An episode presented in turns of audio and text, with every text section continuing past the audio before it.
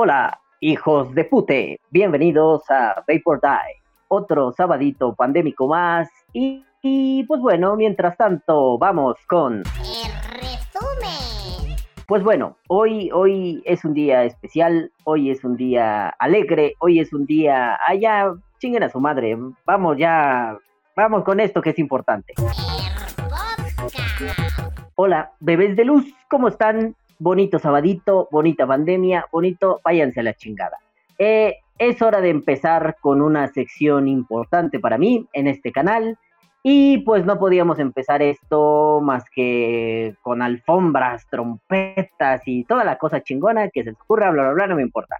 La cosa aquí es, hoy traje un invitado especial, muy especial para Vapor.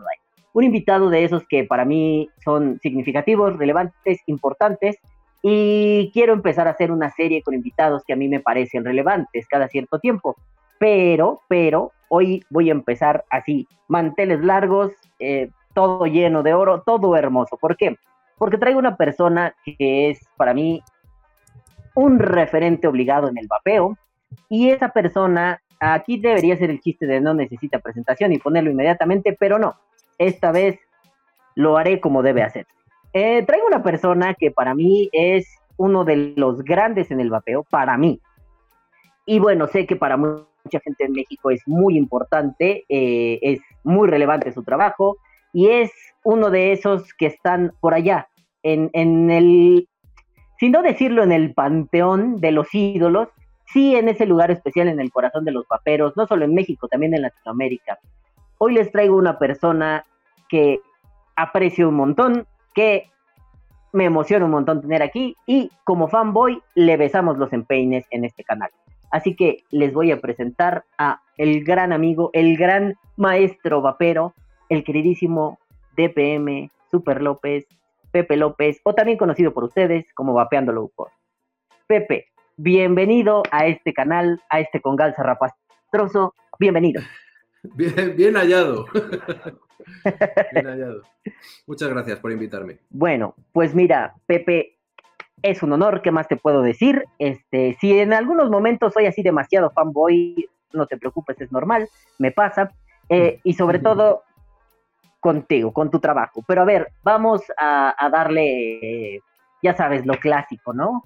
Eh, en todos los lugares, siempre que hay una entrevista, se pregunta esto. ¿Y cómo fue que empezaste en el, vapeo? Y bla, bla, bla, bla, bla, bla. Cuéntame, Pepe, ¿tú cómo puta madre descubriste un día el vapeo? ¿Qué estaba pasando? Y qué fue así como, ah, vapeo, fumaba mucho, ah, o, qué mierda, ¿qué pasó? Yo, yo, pues era fumador, como supongo que la gran mayoría de la gente que vapea. Y allá, ya no me acuerdo del año, hace mucho. Vamos a decir que fue hace mucho, porque tampoco quiero yo echar cuentas, que mira, que de canas tengo ya. Pues un día en un centro comercial había un puesto en el que había pues, las típicas eh, egos, ¿sabes? Las, aquellas baterías, los claromizadores, aquellas y tal. Y dije, hostia, voy a probar esto. Total, peor que lo que estoy haciendo no, no puede ser. Y desde ese día, desde ese momento, dejé de fumar y empecé a vapear. Y, eso fue, fue así de sencillo, no fue una cosa de, no, es que me, me estaba a punto de morirme y tenía una enfermedad súper terminal y lo dejaba de fumar o, ya no lo contaba. No, no, fue eso, lo vi, lo probé, me gustó y me lo quedé. Ya está, no tiene más. ¿Recuerdas con qué equipo empezaste? No, era de estos que eran retiquetados, una ego claromizador de la, con el nombre de la tienda, ¿sabes? Pero era la típica chatarra china. No me acuerdo cómo se llamaba la tienda. Pero fue una cosa de esas, un, lápiz de esos. Ok, y eso así inmediatamente te funcionó para dejar de fumar, porque digo, ahorita estamos viviendo una etapa donde, pues, mil equipos, pods, mods, mecánicos, electrónicos, un mar de equipos impresionante que a veces no sabemos por dónde. Y en aquel momento había eso, y no más, ¿no? O sea, sí había algunos otros equipos, pero no eran accesibles. Pero eso funcionó. El cigarrillo electrónico ya tiene muchísimos más años de los que pensamos. Porque date cuenta que antes de las egos y de los claromizadores, yo recuerdo que ya había el típico que era el cartomizador. ¿Sabes? Que era aquello de. de un momento que me ha sonado la puerta. Que eran imitando, imitando un cigarrillo, ¿sabes? Ajá. Pero sí, a mí de aquella me funcionó a la primera. No sé, yo es que también soy muy talibán para esas cosas. Si tengo que dejar de fumar, dejo de fumar. O sea, pum, radical. Si me tengo que poner a dieta, me pongo a dieta. Si, yo qué sé, cualquier cosa que me proponga así para mí mismo, soy muy talibán. O sea, voy a fuego con ello. Y lo dije, bueno, Hombre. a tomar por culo, dejo de fumar y sigo con esto. Y, y funcionó. Hombre, qué cojones, ¿no? A veces uno dice, quiero dejar la Coca-Cola y se encuentra con una botella así enchufado. Sí, ¿no? o el perico, sí. Sí, eso, eh, bueno, algo, depende de cada quien, ¿no? Algunos Sí, prefieren sí. la Coca-Cola, otros el perico, ¿eh? no sé, otros se meten incienso por el ano, no importa, ¿no? Lo importante Bueno, es que la fuerza de no, voluntad. mientras no hagas daño a nadie. Claro, es tu cuerpo a fin de cuentas, ¿no? Y tú podrás Eso hacer es. lo que quieras, como quieras, y así con el vapeo, ¿no? Eh, de ahí hay un salto importantísimo, porque usualmente la gente empieza a vapear y pues qué chingón, ¿no? Vapea y ya. Pero hay un salto cuando de pronto dices, oye, pero es que puedo ser un comunicador del vapeo. Yo sé que de pronto es muy difícil decir, sí, sí, sí, yo comunico en el vapeo. O sea, uno no es un youtuber de esos, no sé, Luisito comunica, un imbécil de esos. Uno es un güey que solo dice, ah, mira, tengo un equipo, funciona así. ¿Cómo das ese salto? ¿Cómo de pronto eres un vapero que dejó de fumar y de pronto este, te encuentras en YouTube haciendo, como bien dices, haciéndolo ahí y teniendo una base de seguidores importante? ¿Cómo das ese salto? Yo, pues, primero, fíjate, empecé a informarme, ¿no? Empecé, digo, hostia, empezó a vapear. Digo, hostia, pues esto mola y tal. Y digo, va, voy a comprarme otro para tener dos, ¿sabes? Y voy cambiando, ¿sabes? Cuando este está cargando, el otro, pum, me lo, me lo enchufo. Y empiezas a mirar y de repente descubrí que había más cosas, aparte de, de la batería Ego y el claromizador. Y me pongo a investigar, me pongo a investigar y empiezo a descubrir pues, gente que en YouTube hace revisiones, reviews de, de cacharros, entro en foros, eh, había un, foro que no sé si seguirá funcionando, supongo que sí, se llamaba el de Vapeando, vapeando.com o algo así, bueno. Y, y un día dije, descubrí la- las páginas de- del chino, del Faste, y, y dije, hostia, esto la gente está en los foros preguntándose, oye, ¿esto va bien? ¿Me lo puedo comprar? Y si me lo compro, fallará y estallará y no sé qué y tal. Y joder, yo de aquella estaba muy enganchado, ¿no? Estaba cada poco pidiendo. Y digo, joder, si yo lo tengo aquí y lo he probado y sé cómo va, pues hago un vídeo y ya está. Y de aquella subía los vídeos y los colgaba en el foro aquel, en vapeando.com.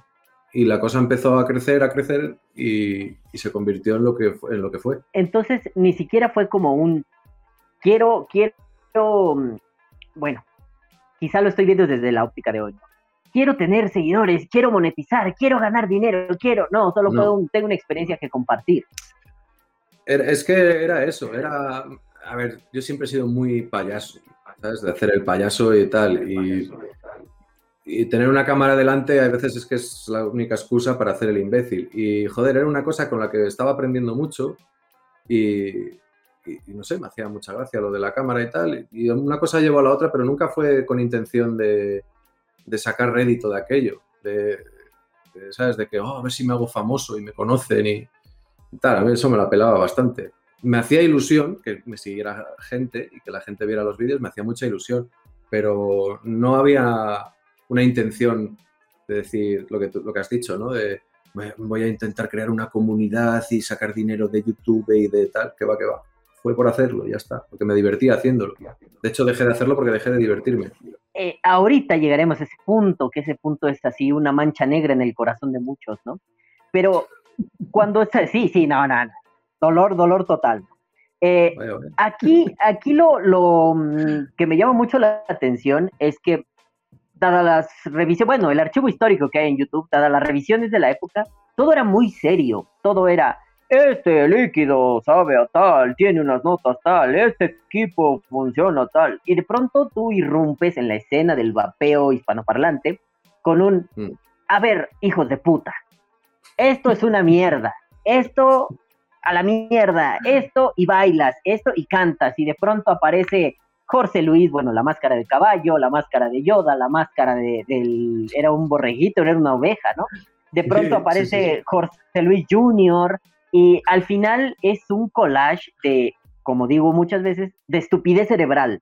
O sea, toda la Mm. locura que tenías la depositaste en eso. ¿Cómo, ¿Cómo recibe el público al principio que, pues no seas un revisor usual, ¿no? No, no, no seas el que dice, sí, adecuado, esto, esto, esto. No, recuerdo mucho esta, esta cosa que me daba mucha risa, de los dedos de zombie, ¿no? Que siempre era, ah, los dedos de zombie, y un grito que hacías como, ¡oh! Algo decías ahí de, "Ah, los dedos de zombie, ¿no? Y notas al pie que hacías tremendamente torpes, como, sí, porque aquí está Super Magical Flugger Sugar Fugger, ¿no? Eh, y de pronto, de pronto yo decía, yo, yo hay- muchos años antes conocí a Laura Chanante y decía, este güey vio a Laura Chanante. Sí, claro. ¿Cómo de pronto irrumpe una, un bagaje cultural de tontuna televisiva, de tontuna cotidiana, y te encuentras en un, bueno, pues esta es mi revisión, le hago al mongol. ¿Qué opinaba la gente? ¿Cómo recibió eso la gente? Yo creo que al, principio no, no, no sentó muy bien, porque creo, ¿eh? Es desde la perspectiva que yo tenía, al principio no sentó muy bien, porque por aquel entonces, ahora no lo sé, el tema del vapeo estaba empezando a despuntar. Y las farmacéuticas y las tabacaleras estaban, estaban a, a fuego con campañas de desprestigio del vapeo y tal. Y entonces los usuarios yo creo que estaban como muy preocupados de no dar una imagen frívola de lo que era el vapeo, de que esto era una cosa para dejar de fumar y por la salud y tal. Y, y a mí, a ver, sí, tiene beneficios para la salud si eres fumador. Si vienes del tabaco y te pones a vapear, lógi- lógi- lógicamente est- estás obteniendo un beneficio. Pero tampoco es una cosa que digas, no sé, no es, la cura contra el, contra el cáncer ni, ni la vacuna contra el SIDA. O sea, era, era todo demasiado serio. No, no, no, a ver si no nos van a tomar en serio y luego, uh, ¿sabes? Entonces, yo qué sé, yo veía los vídeos y sí, estaba guay porque me informaba, estaba bien porque me enteraba de las cosas, pero es lo que tú dices. Era todo como muy... eh, aquí podemos observar eh, no sé qué, tiene no sé cuántos milímetros por aquí y no sé cuántas historias hace esto y lo otro y tal. Eso está muy bien, pero a ver, yo como usuario no me interesa cuánto le mide la rosca a un cacharro, tío. A mí lo que me interesa es, va bien, funciona bien, saben bien los líquidos con eso. Se usa fácil, esas cosas. Con la suerte o la desgracia de que yo tengo mi forma de expresarme delante de la cámara, ¿sabes? Que yo no puedo estar así serio, "No, mira, es que tal, no puedo. Entonces yo creo que al principio no sentó bien. Luego ya con el, a medida que fue pasando el tiempo, yo creo que ya, sí, la gente empezó a abrir un poco de, de miras, apareció más gente que no lo hacía tan en serio y ya fue otra historia. Pero yo creo que al principio no, no entró muy bien el asunto. Recibiste muchas críticas. Me imagino que al principio, después ya era una cuestión un poquito diferente que ahorita te preguntaré. Pero recibías muchas críticas al principio. O sea, digo, si tú hubieras estado aquí en México, tus primeras 20 revisiones hubieran sido, este güey es un pendejo. Ah, No Mm. lo soporto. Y críticas insostenibles, críticas que serían estupideces. ¿Recibiste mucho hate, como se dice? ¿Te, te- te atacaron por ello? Yo es, mira, a ver, Internet es un pozo de mierda, eso lo sabe todo el mundo. Pero eh, estamos hablando de hace, de hace 10 años casi. Y la sociedad ha cambiado mucho. Es decir, siempre ha habido hate en Internet y siempre ha habido eh, pues, como el- odio, ¿sabes? Infundado contra alguien que sale, se despunta un poco o sale tal, pero no era como ahora. No era esa cosa de, que ahora, esa, esa manera de cebarse con alguien que hay ahora. Sí que tuve críticas de decir, este tío es un payaso, pero había muchos comentarios de eso. Es un gilipollas, es un payaso, se piensa que hace gracia, va de gracioso por la vida. Y, y todos tenían razón. ¿Sabes? Las cosas como son. no les la voy a quitar. Pero no era como ahora. O sea, cuando ahora hay hate contra alguien que empieza a hacer algo, tal, es más hiriente, es más. Hay como más envidia, es envidia, pero es como una envidia más malsana, ¿sabes? Ahora todo esto es mucho más turbio que antes. Yo por lo menos lo veo así. Cuando alguien dice algo y se equivoca, antes salías, pedías disculpas. Yo alguna vez me equivoqué, hice un vídeo pidiendo disculpas y se acabó el problema. Pero ahora no. Da igual las veces que te disculpes, que te van a machacar. ¿Sabes? Entonces sí, claro, al principio recibí críticas, pero no hate como se conoce ahora. No, yo no lo Eh, percibo así. Entonces solamente era una cuestión de no me identifico con tu contenido porque quiero contenido muy serio. Eh, Sí, ¿Tú crees que si estuvieras ahora haciendo el mismo contenido, bueno, para empezar ya te hubieran cancelado, ¿no? Ya sabes esta moda idiota de cancelar, ya te hubieran sí, cancelado.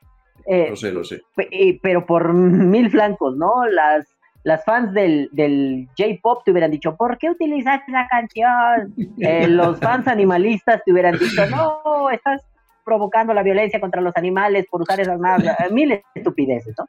Pero, Sí, sí, sí. ¿crees que ahora tu contenido en YouTube, no, no, no como un archivo histórico, más bien tu contenido como en tiempo real, sería viable? O sea, hacerlo ahora y que YouTube no me lo tumbara. Principalmente, pero también con la gente, que, que, que tuviera un impacto en la gente. A ver, por supuesto que no. Yo creo que no. De entrada, la propia plataforma no me dejaría monetizar los vídeos. De hecho, eh, ahora he vuelto a subir vídeos por el canal de Twitch y tal, y a la hora de subir vídeos hay un montonazo de opciones que no, vi- no había antes. O sea, la declaración de que si es contenido apto para anunciantes y tal, de que tiene palabras como joder, puta, hostia o tal. Hay referencias al sexo y tal, no sé qué. Digo, hostia, es que esta encuesta que me estáis haciendo parece que me la está haciendo un cura, tío. Un puto cura, ¿sabes? Y la gente está, pasa por el aro y, no digo todo el mundo, ¿no? Porque además yo creo que ya está empezando a acabar esa, esa, esa pulcritud y esa cosa de la corrección política. Pero la gente, o sea, está taradísima. O sea, es lo que tú dices. Si saco al, al caballo insultándole al pollo, que si pobre pollo, que si por qué el pollo, y por qué no el pollo y tal, por qué el caballo es marrón, por qué no es blanco, por qué, o, o, ¿sabes? Esas- ese tipo de estupideces. O por qué son todos personajes masculinos, por qué no hay ningún personaje femenino. Pues porque no me sale de los huevos, así de fácil. Y así, claro, si contesto eso, entonces efectivamente ya. Yo no, yo entiendo que. Y la manera de insultar, de cagarme en los chinos. O sea, yo antes. Eso era inviable. O sea, eso es odio racial, xenofobia eh, y tal. Y, y- y yo en realidad nunca tuve nada contra los chinos. Lo único que tenía contra los chinos era que fabricaban esas cosas como el culo. Punto. Pero no es porque fueran chinos, es porque eran unos inútiles. Y, y bueno, ahora lo pienso, ¿no? No podía ser un chino farlopero porque para empezar, pues la farlopa no. Este, eh, no sé, que, que, que la ovejita fuera gay, que fuera medio gayer, eh, pues tampoco, Sí. ¿no? Hombre, Claro, porque. está haciendo una discriminación.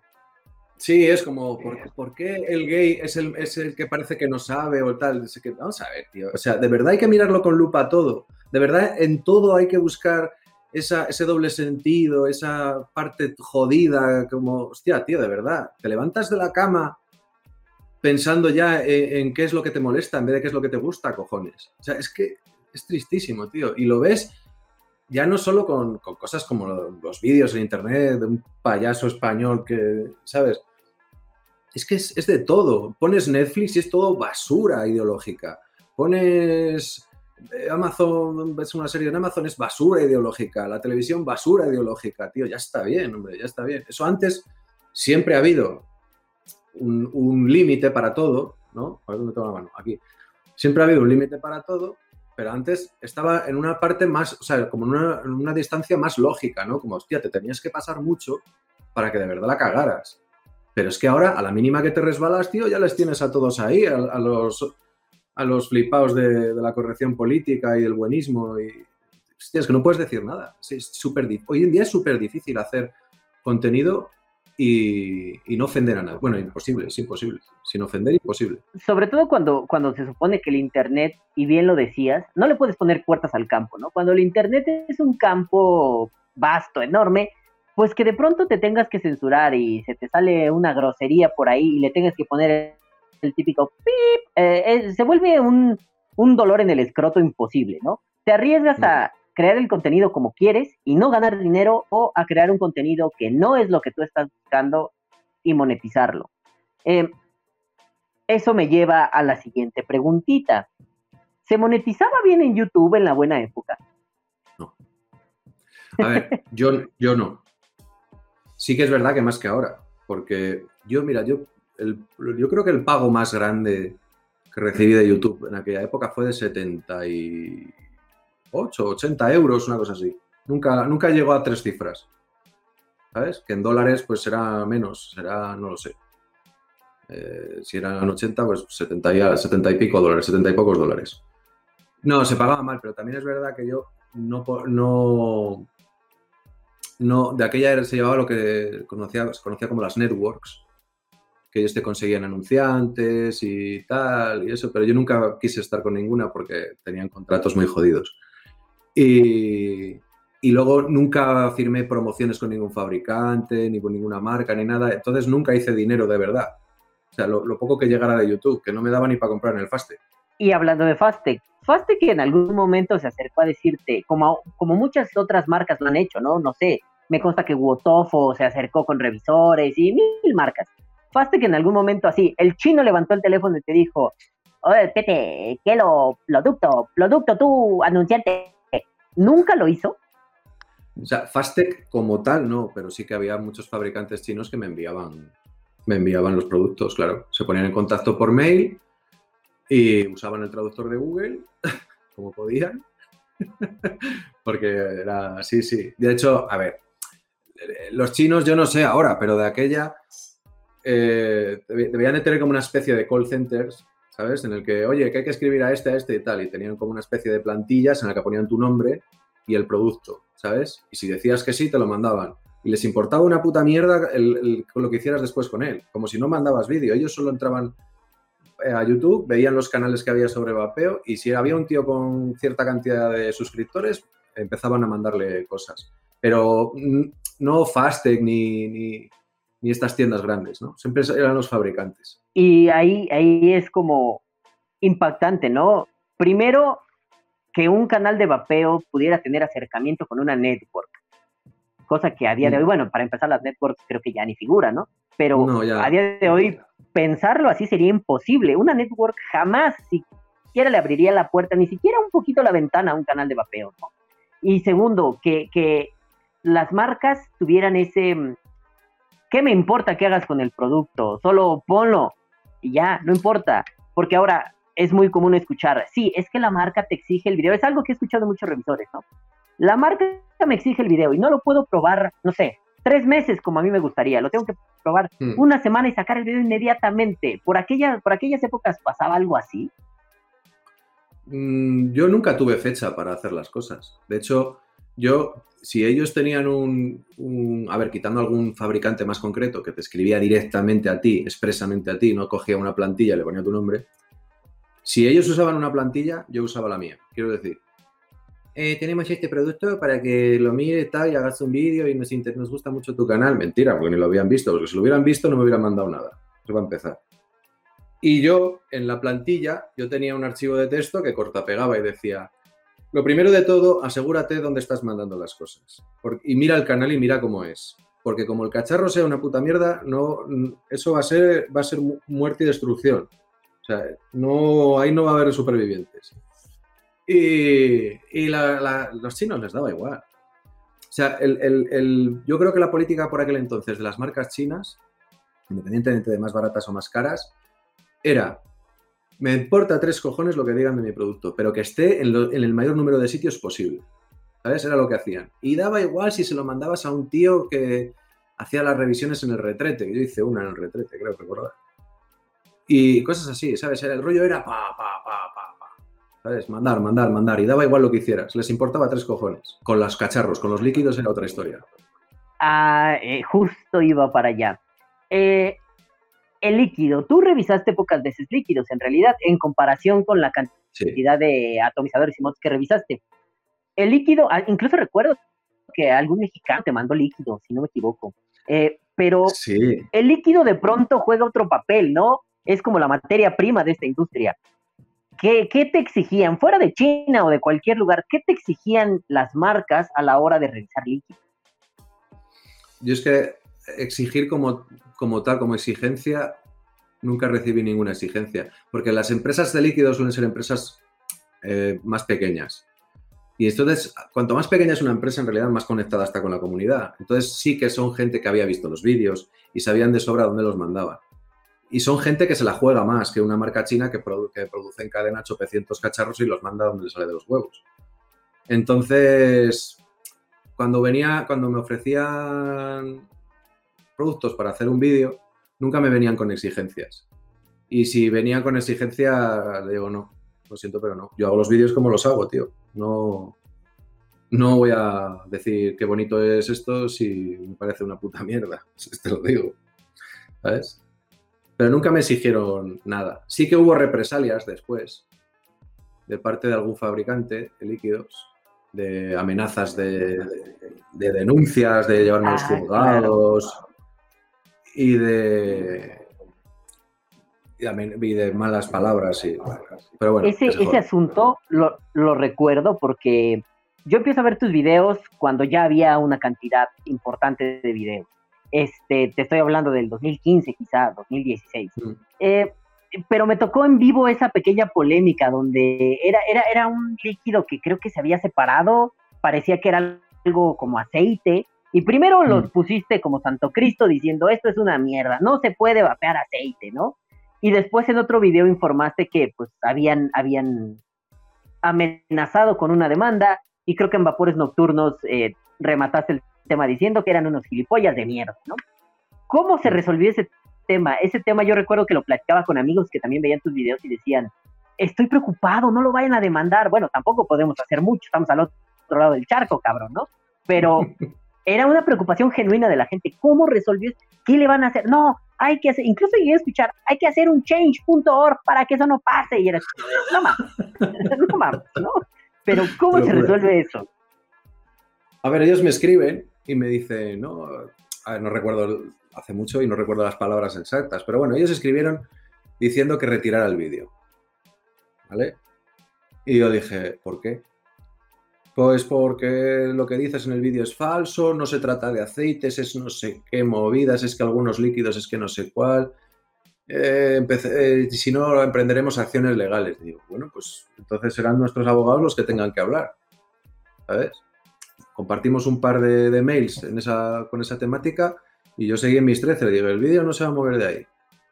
El vídeo se va a quedar donde está. Y si quieres eh, ir por las malas, vamos por las malas. Porque a, una malas me llevo a analizar el líquido y te jodo vivo. ¿Sabes? Hasta ahí. No, hubo más. Y es que eh, justo esa, esa pues, me voy a inventar la palabra tal vez, pero esa genuinidad, ese ser tan genuino de decir, a mí me vale madre, váyanse al carajo. O sea, esto lo dije así y así está bien. Fue lo que encantó al público. Podría atreverme a decir eso, porque bueno, no soy todo el público, ¿no? Pero a título personal, eso a mí me encantaba. Que no tenías pelos en la lengua, que podías decir las cosas como eran y no tenías reparo en mandar a la mierda a alguien. Yo creo, y, y como hipótesis, que eso hizo que, la, que tu comunidad explotara. El ser genuino y el ser, como dijéramos acá en México, un cabrón de huevo. Entonces, eh, de pronto un día empieza a subir y a, a subir y a subir y a subir. Y para los estándares del vapeo, ¿qué digo? Eh, Hay programas que nos ven 100 mierdas, hay programas que los ven 8 mierdas en vivo, eh, es ya muy común. Pero en esta época donde la gente se volcaba directamente, empieza a haber un Mm. crecimiento a- a lo idiota, o sea, empieza a haber mucho suscriptor, mucho comentario.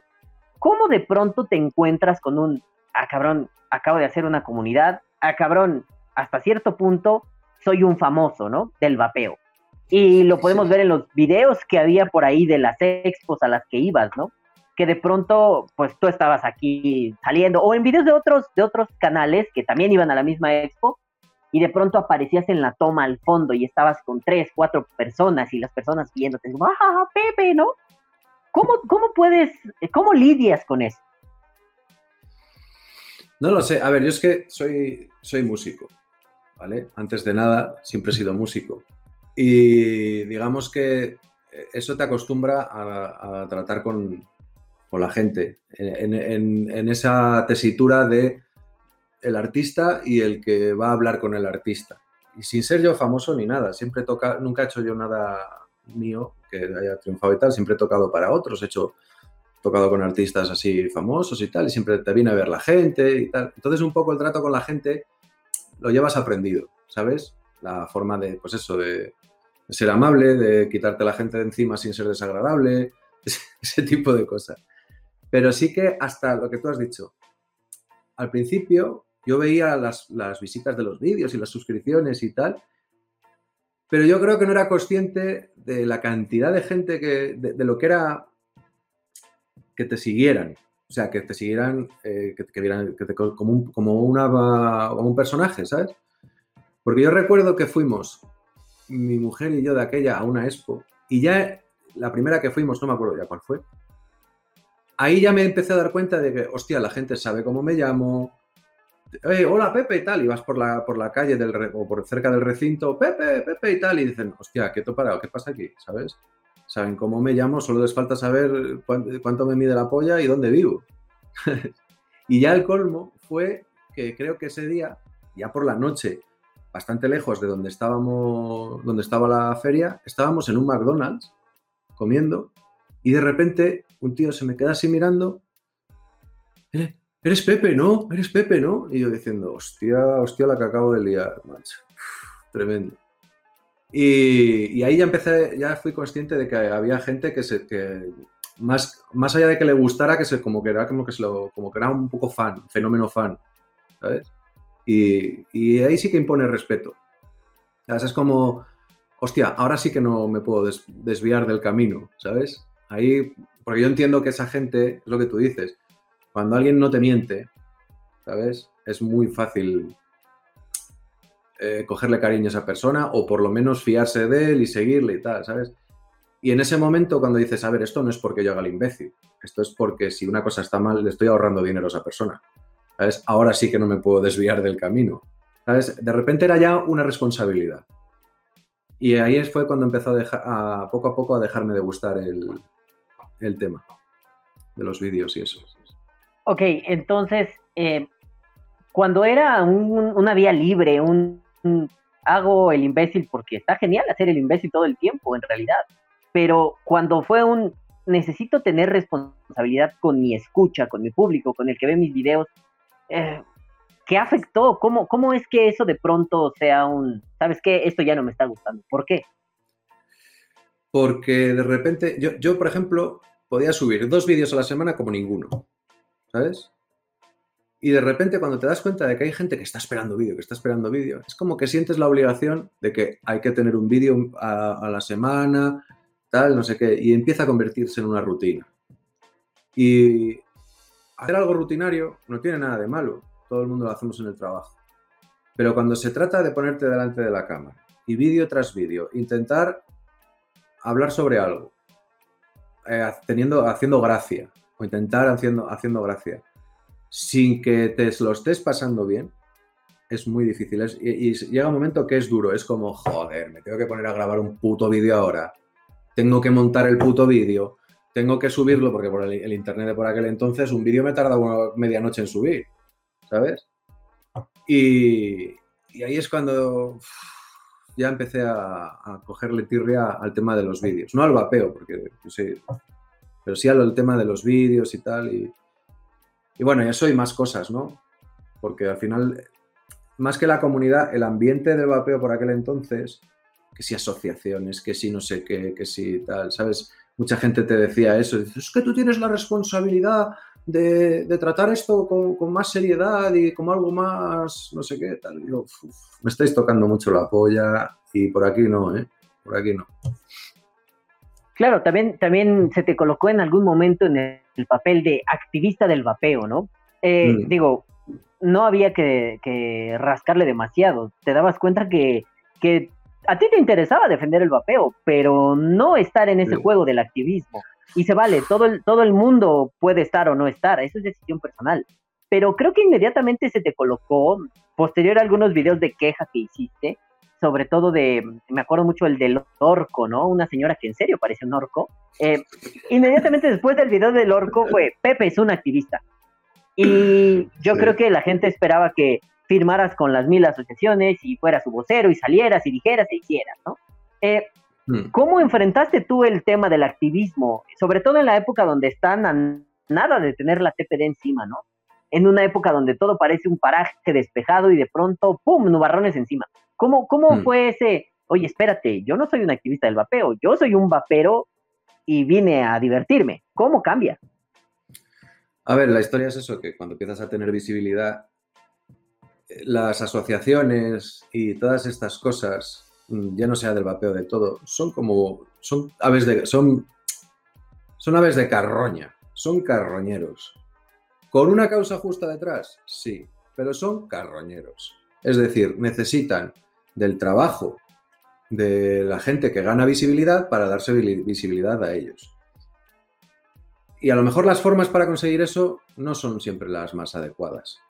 ¿Sabes? No sé si me explico. A ver, eh, hay gente, había revisores que estaban encantados de ser la punta de lanza del activismo del vapeo y, de hecho ponían incluso trabas a otros para que también lo fueran.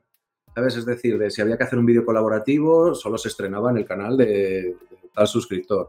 Porque, o sea, de tal revisor, porque así no se dividía la audiencia polladas, porque en realidad lo que te interesaba era que tuviera la máxima difusión, ¿sabes?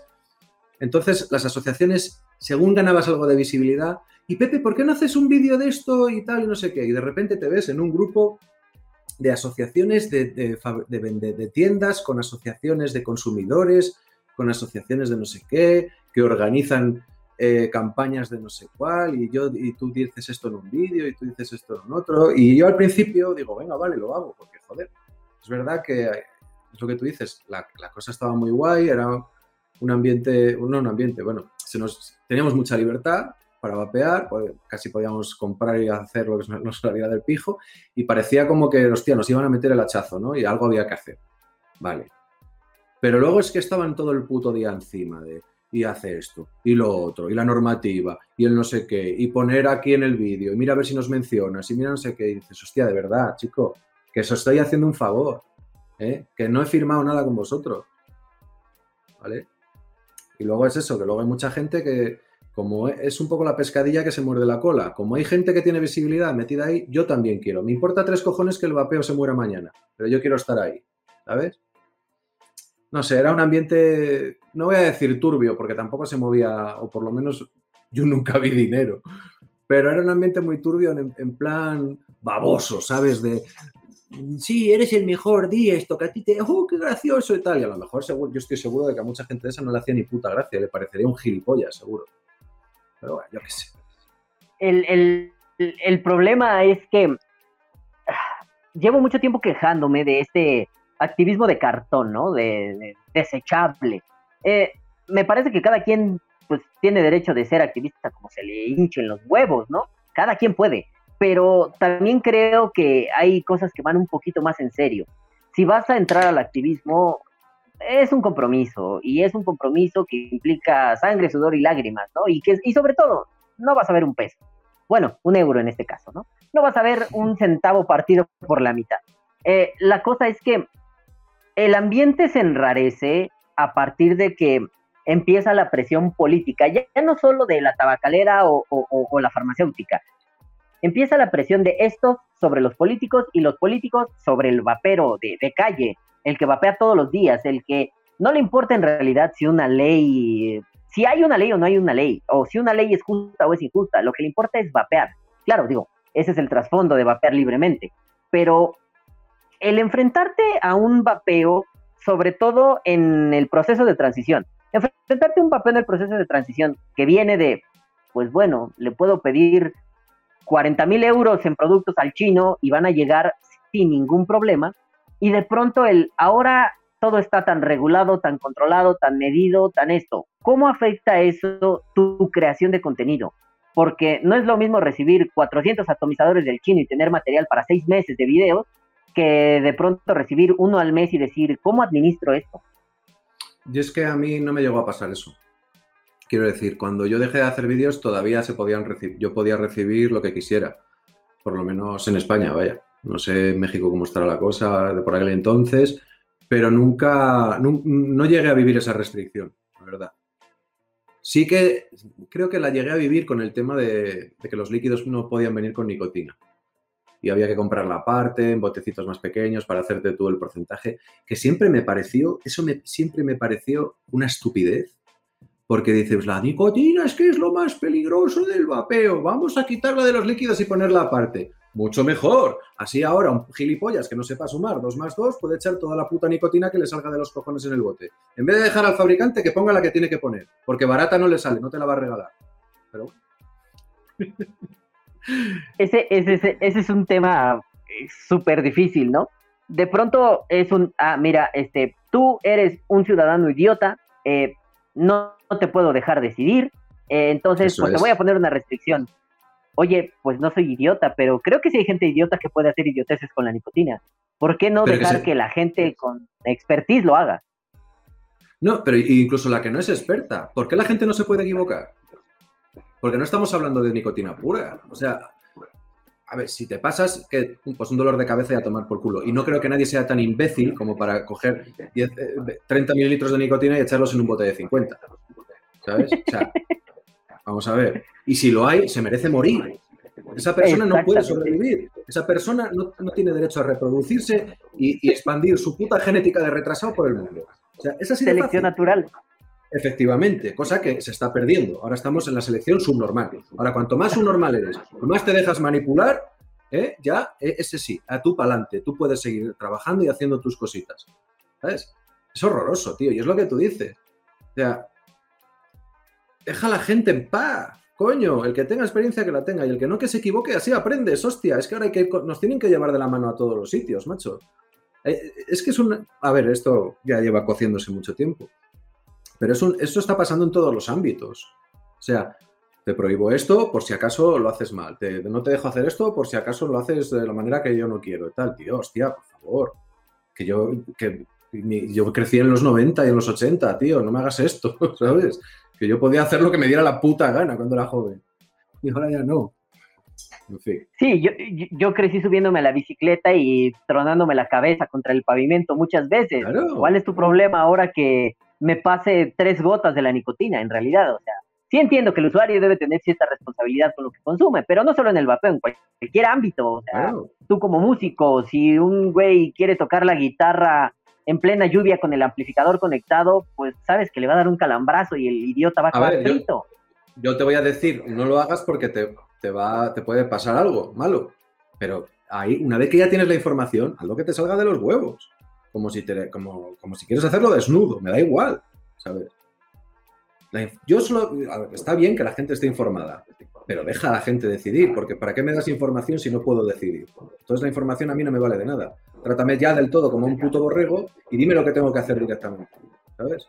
Sí, es, es tratar al, al- y, y acotado al vapeo, es tratar al usuario como si fuera un niño, ¿no? Como, como si tú fueras su padre. ¿Tú crees que las asociaciones, al menos en el, en el espacio que te tocó, en el tiempo que te tocó, eran demasiado paternalistas con el usuario Sí. o con el vendedor? Eh, bueno, es que con el vendedor. Aquí en España sé que hubo problemas entre asociaciones y vendedores, porque unos tenían, había conflictos de intereses, o unos decían que había conflictos de intereses y tal. Pero sí que es verdad que las asociaciones, como de aquella, estaban con el tema de la salud, de lo que si era malo para la salud y tal. Había explotado aquello de la neumonía y de eso de que si se te encharcaban los pulmones, todas esas tonterías las asociaciones estaban muy preocupadas con la imagen que se daba en ese sentido del vapeo. Entonces, digamos que sí que eran un poco, no decirle a la gente lo que tiene que hacer, pero sí que le dijeran a la gente que no dijeran todo lo que hacen. ¿Me explico? ¿Sabes? Es decir, yo vapeo y me hago la nicotina y no me hago los líquidos y me los maces. Sí, eso está bien, pero no vayas diciéndolo por ahí, que no nos viene bien, ¿sabes? Eh, A ver, y en parte tenían razón, joder, en ese momento eh, la, excusa que tenían para atacar el vapeo era el tema de la salud y de que si uno se envenena y que si el otro le estalla el chisme en el bolsillo le lleva una pierna o cualquier tontería. Y las asociaciones hacían su función, es decir, proteger al vapeo por el flanco en el que se le estaba atacando en ese momento.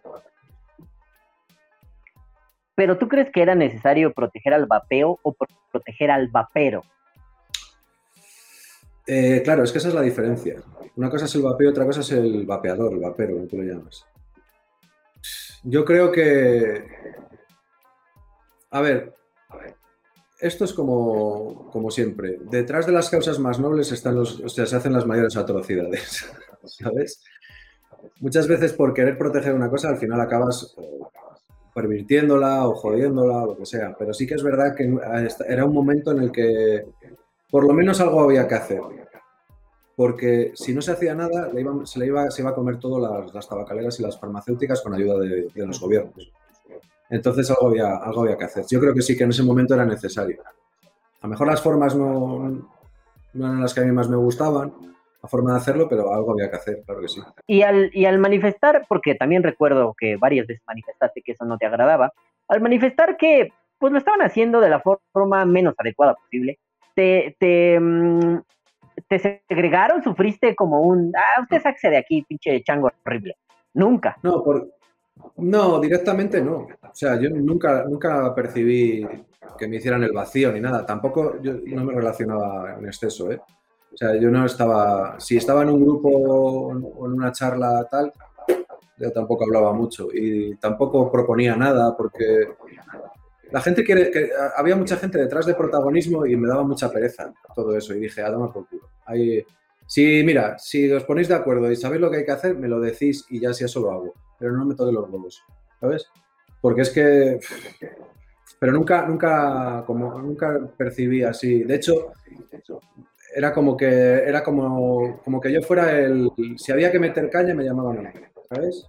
Era como el arma de, de destrucción masiva o algo así. Cuando, cuando estás en medio de la política del vapeo, ya no de vapear todos los días, sino en la política del vapeo y dices, esto no me gusta. Yo creo que empezaste a ver un montón de cosas, si no es que antes ya las habías visto, que te parecían una mierda total. ¿Qué opinión tienes eh, al respecto de cómo se manejó el mundo de las revisiones? Que básicamente ese era tu mundo, ¿no? El mundo de las revisiones. ¿Cómo, cómo te enfrentaste a que de pronto algunos por acá empezaran a hacer un contenido que tú decías, oye, esto no es adecuado, ¿no? ¿Cómo te enfrentaste a que de pronto, gracias a, y lo pongo también como nota al pie, gracias a programas como Vapores Nocturnos, empezó a haber una fiebre de revisores. Todo el mundo era revisor y alguien tenía un equipo y decía, bueno, hago un video, ya soy revisor, míramelo. De Claro. pronto todo el mundo era revisor, todo el mundo quería ser revisor y no es que se tratara de, había algunos que eran los padres de la revisión en español, no, no, no, no, no, sino un, oye, cabrón, estás haciendo mierda, incluso aunque fueran padres de las revisiones, estás haciendo mierda. ¿Cómo, cómo criticabas, cómo te enfrentabas a ello en ese momento? Yo, a ver, siempre he sido de la opinión de que quieres hacer vídeos, haz vídeos. Haz lo que te salga de los huevos. A ver, a mí no me hace daño que un tío en su casa se grabe y se lo suba a YouTube. ¿Sabes? No me hace daño que. Es que no sé, a mí me da igual. O sea, en realidad me da igual cuántos revisores hubiera. En, ese momento me hacía gracia porque era que salían como setas, ¿sabes? Era como cada semana había dos o tres nuevos y te hacía gracia. Hostia, mira, uno nuevo. ¿Y este quién es? Y no sé qué, ¿sabes? Pero que no me parecía mal que aparecieran nuevos revisores, ni mucho menos. Joder, mejor. Es que eso es mejor, era mejor. Eso era mejor que cualquier campaña de vapeo y cualquier historia, ¿sabes? Porque esa es la verdadera difusión. Y eso es, eso es lo que de verdad interesa, o en aquel momento yo creo que interesaba enseñarle a la gente, que no era una cuestión de salud, que era una cuestión de entretenimiento, de ocio, que era una cosa que, hacías ya no solo para dejar de fumar, sino por- porque se disfruta mucho más que el tabaco. El tabaco es una necesidad y el vapeo era un disfrute, era una cosa que disfrutabas del sabor, cambiabas de líquido, te entretenías montando los setups, lo- ¿sabes? Esas cosas. A mí me parecía bien que aparecieran los revisores. Otra cosa es la intención del revisor. Que por aquel entonces, ese boom de revisores fue porque la gente se dio cuenta de que podían tener eh, equipos gratis.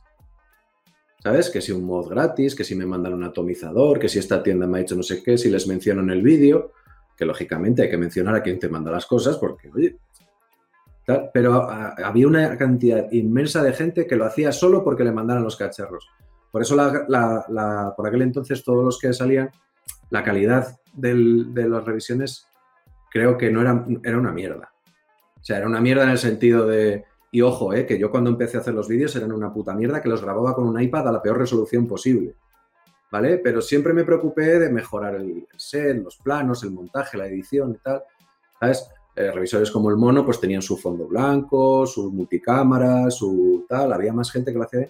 Pero toda esta gente era, "Va, me pongo aquí con el móvil, subo vídeos de lo que sea y a esperar a que me, una tienda me, me mande cacharros. De hecho, muchos directamente escribían a las tiendas para que les mandaran las cosas. ¿Sabes? Y, a algunos incluso les parecía mal que no les mandaran nada. Esto, yo he tenido relación con, con algunas tiendas y me lo decían, que había gente que se puteaba porque no les mandaban nada y le decían, es que tengo un canal con no sé cuántos seguidores. Ya, ya, pero yo no te voy a mandar nada, ¿sabes? Y se enfadaba. Sí, es vale. Pero nunca me pareció mal, no sé, te digo que... Yo soy de la El- opinión de que si no haces daño a nadie, que... haz lo que te da Ajá, sí, dime, dime, dime. Eso es. Sí, claro. eh, ahí, ahí es como, bueno, pues cada quien su culo, ¿no? Ah, esa es una frase que aprendí viendo revisores españoles, para gustos los colores, a fin de cuentas. Cada quien Eso va a es. hacer lo que quiera hacer.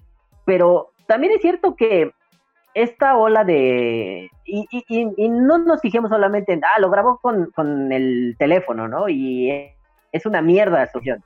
Más bien, yo creo que después de, este boom del revisor en, en- castellano, se vino una horda de idiotas sin remedio que te recomendaban todo lo que no había que recomendar, ¿no? Bien decíamos antes, está bien recomendar, pero cuando tienes una cámara enfrente, pues no puedes recomendar cualquier mierda, ¿no? Es algo que he criticado aquí en México, pasa mucho. Te recomiendo utilizar baterías que no son adecuadas para el amperaje de descarga, bla, bla, bla, bla, bla, ¿no? Baterías, lo, que suelen decir comúnmente, baterías para vapeo, ¿no? Eh, utilizan baterías horribles, que son peligrosas, y bueno, un sinfín de estupidez. Si de pronto ya estás ahí parado y eres uno de estos, colocado así por la gente, uno de estos pilares del vapeo, eh, ¿cómo enfrentas eso? ¿Cómo, ¿Cómo tú llevas ese, no, no, no del lado egoísta, del carajo, yo me mato haciendo revisiones y tú vienes a hablar mierda, sino el, oye, es que esto es peligroso. ¿Cómo carajo podemos decirle a la gente que haga algo peligroso sin decirle, ten cuidado o estoy haciendo esto porque mi nivel de experiencia es el suficiente para poder hacer idioteces, conozco lo que hay que hacer? ¿Cómo, cómo pudiste vivir e- esa, esa estupidez? Yo es que tampoco recuerdo que hubiera gente que recomendara hacer auténticas barbaridades. Sí que de- por aquel entonces el que hacía vídeos, más allá de que recomendaran cacharros horribles solo porque les mandaran más, que eso pasaba mucho, es por lo que te decía que la gente hacía los canales para que les mandaran cacharros. Decían, esto es maravilloso, luego era una puta mierda, pero para que me manden más cacharros y yo tener un, un montón de cosas para mí, para mi disfrute, que- al precio de hacer un vídeo a la semana de cualquier manera. Pero yo nunca, no vi, joder, momento, es que tengo aquí la perra y me está dando ahí. nunca vi gente que recomendara hacer auténticas burradas. De hecho, yo recuerdo que todos nos preocupábamos mucho de informar qué tipo de baterías, qué tipo de líquidos, qué tipo de bases, qué tipo de, de materiales para los setups. Eh, eso lo, lo cuidábamos muchos porque por aquel entonces, como eh, se estaba atacando muchísimo el vapeo, no queríamos que alguien se reventara la puta mano con un mecánico, ¿sabes? Por haber metido una batería que no es en un mecánico de mierda sin ventilación. ¿sabes? Entonces yo no recuerdo muchas barbaridades de esas. Sí, siempre veías a alguien pues que tiraba muy para abajo de las resistencias con una batería que tal, pero no te recomendaba hacerlo así, simplemente lo hacía así, ¿sabes? Pero bueno, Y, y lo digo sobre todo porque a ti te tocó esa maravillosa época que para mucha gente es desconocida, porque bueno, fue hace, en realidad no tanto, pero parece que fue hace milenios, el cambio de, o, o- o más bien la bajada hacia el sub-ohm, cuando se vapeaba de un ohm para arriba, quizá ma- muchísimo más, ¿no? Y de pronto viene una bola de locos, estúpidos, a bajarse a 0.9, 0.8, ¿no? En esa época no hubo como pasó, por ejemplo, que esa época ya me tocó a mí vivirla, cuando bajaron al, ese, al extremo, que era por abajo del 0.1, ¿no? y hacían verdaderas estupideces con baterías 18650. No hubo un, un cambio, ya no digas generacional, un cambio en la capacidad de estupidez que tiene la gente al dar este brinco de ahora ya bajamos, aunque sea un poquitito y estamos en una nueva categoría de vapeo. Sí, por supuesto. O sea, a ver, al principio acercarse a lo mío era ya jugártelo, porque las baterías daban lo que daban y tal, no sé qué. De repente lo que tú dices, oh, baterías IMR que, con un 40 amperios de no sé qué, que te dejan vapear a 0,5, a 0,8, tal. 0,3. Yo lo- recuerdo que, lo, que lo, más bajo que disfrutaba el vapeo, porque más abajo de eso yo no lo disfrutaba, era 0,3, ¿sabes? Con según qué líquidos. Pero sí que es verdad que de repente la moda del subón, de, oh, oh, tal, y sí, sí que cambió la forma, la forma de vapear muchísimo. De hecho, yo creo que fue tanto culpa del propio consumidor como culpa del fabricante. Es decir, eh, pero yo creo, mira, no, miento, el primer culpable fueron los revisores de, esa bajada, de esas estupideces. Porque veías a gente como Rip Trippers, soltaba unas... ¿Y cómo lo hace? Y tal. Y un día hace un tutorial. Y de repente hay un montón de, gente haciendo esas cosas. Y eso se extiende. Y de repente el fabricante dice, hostia, aquí hay un filón. ¿Por qué no hago un cacharro que permita hacer esto con seguridad? Y empiezan a salir los electrónicos que te dejan hacer su BOM. Y como te dejan hacer su BOM, cada vez el, usuario cada vez lo, lo- fuerza más y el, y el fabricante tiene que volver a satisfacer esa demanda. Y así hasta que se llega a verdaderas estupideces, como dices, de vapear por debajo de 0,1. ¿Sabes? Que para eso lo pones en una, en una batería de coche, pones el líquido, juntas los dos chismes y metes la lengua, ¿sabes? Que total, ya.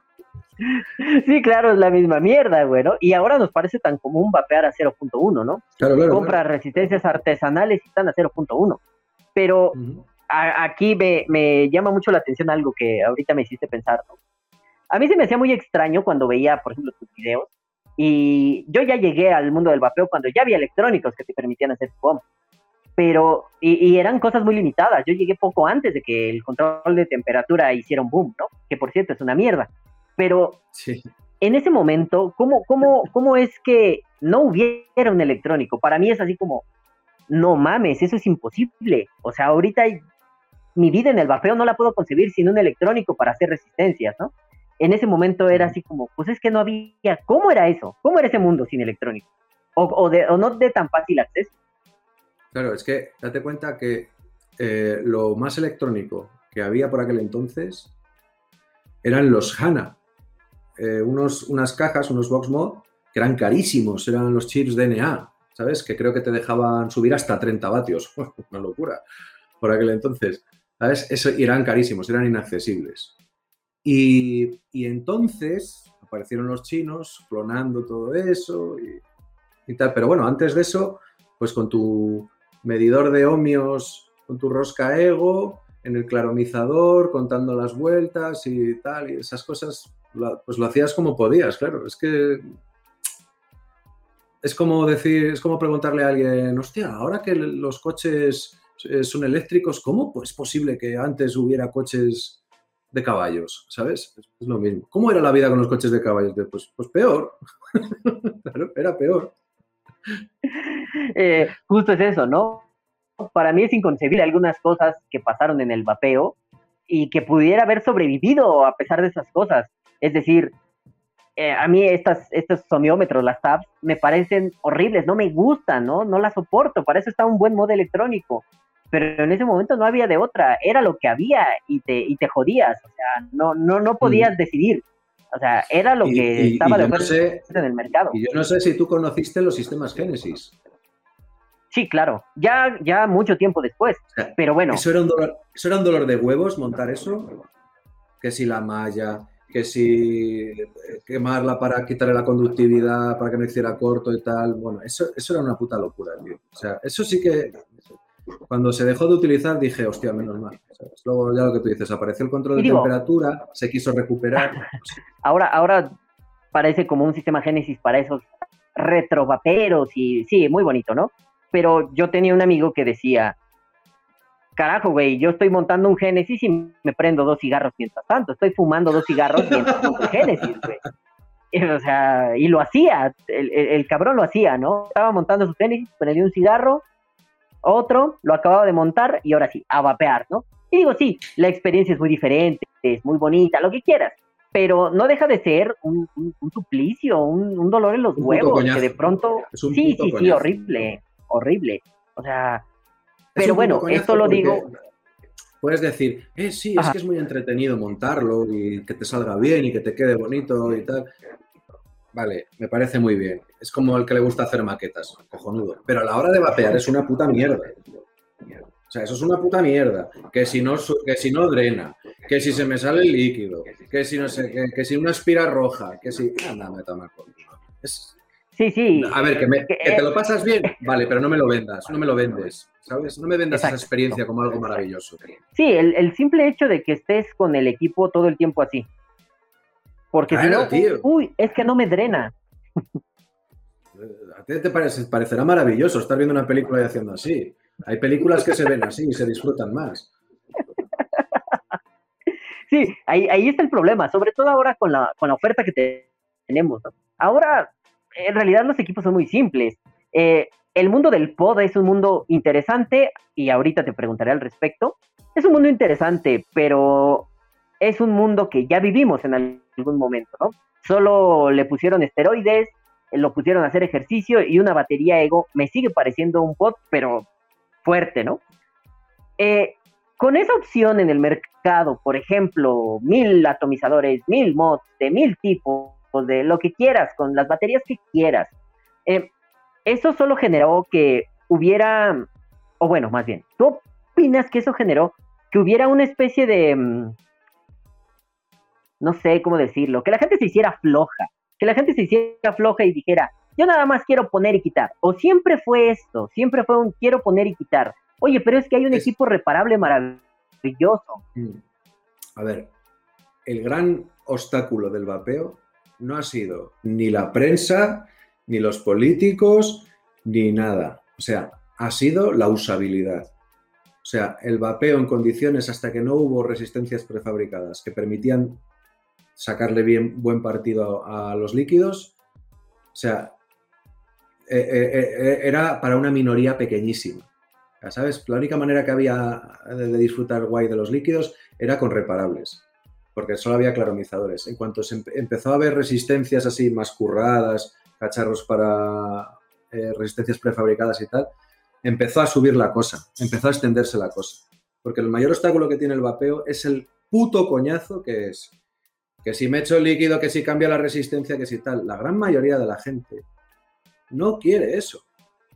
El que quiere dejar de fumar, a lo mejor no lo deja porque eso le parece un coñazo. Yo dejé de vapear porque ya me parecía un puto coñazo tener que ir con el cacharro, el líquido, ¿sabes? Ese es el gran obstáculo del vapeo, era ese. La accesibilidad, ¿sabes? De decir, me compro el cacharro y estoy vapeando ya. No tengo que pedir que si el algodón, que si el hilo, que si no sé qué, que si no sé cuál, ¿sabes? Las opciones que, que, que había por entonces y que hay ahora ya permiten disfrutar de los líquidos sin tener que ser un, un artista de las resistencias. Ese siempre me pareció el, el, el mayor obstáculo. Y no creo que la gente ahora sea más, más floja o más vaga por eso. Es como decirle a alguien que, joder, es que como no sabes de mecánica, eres un conductor de mierda. ¿sabes? Porque no sabes cambiar una bujía. Pues no, o sea, no sé. Los coches antes Sí, requerían claro. un mantenimiento constante y ahora ya no.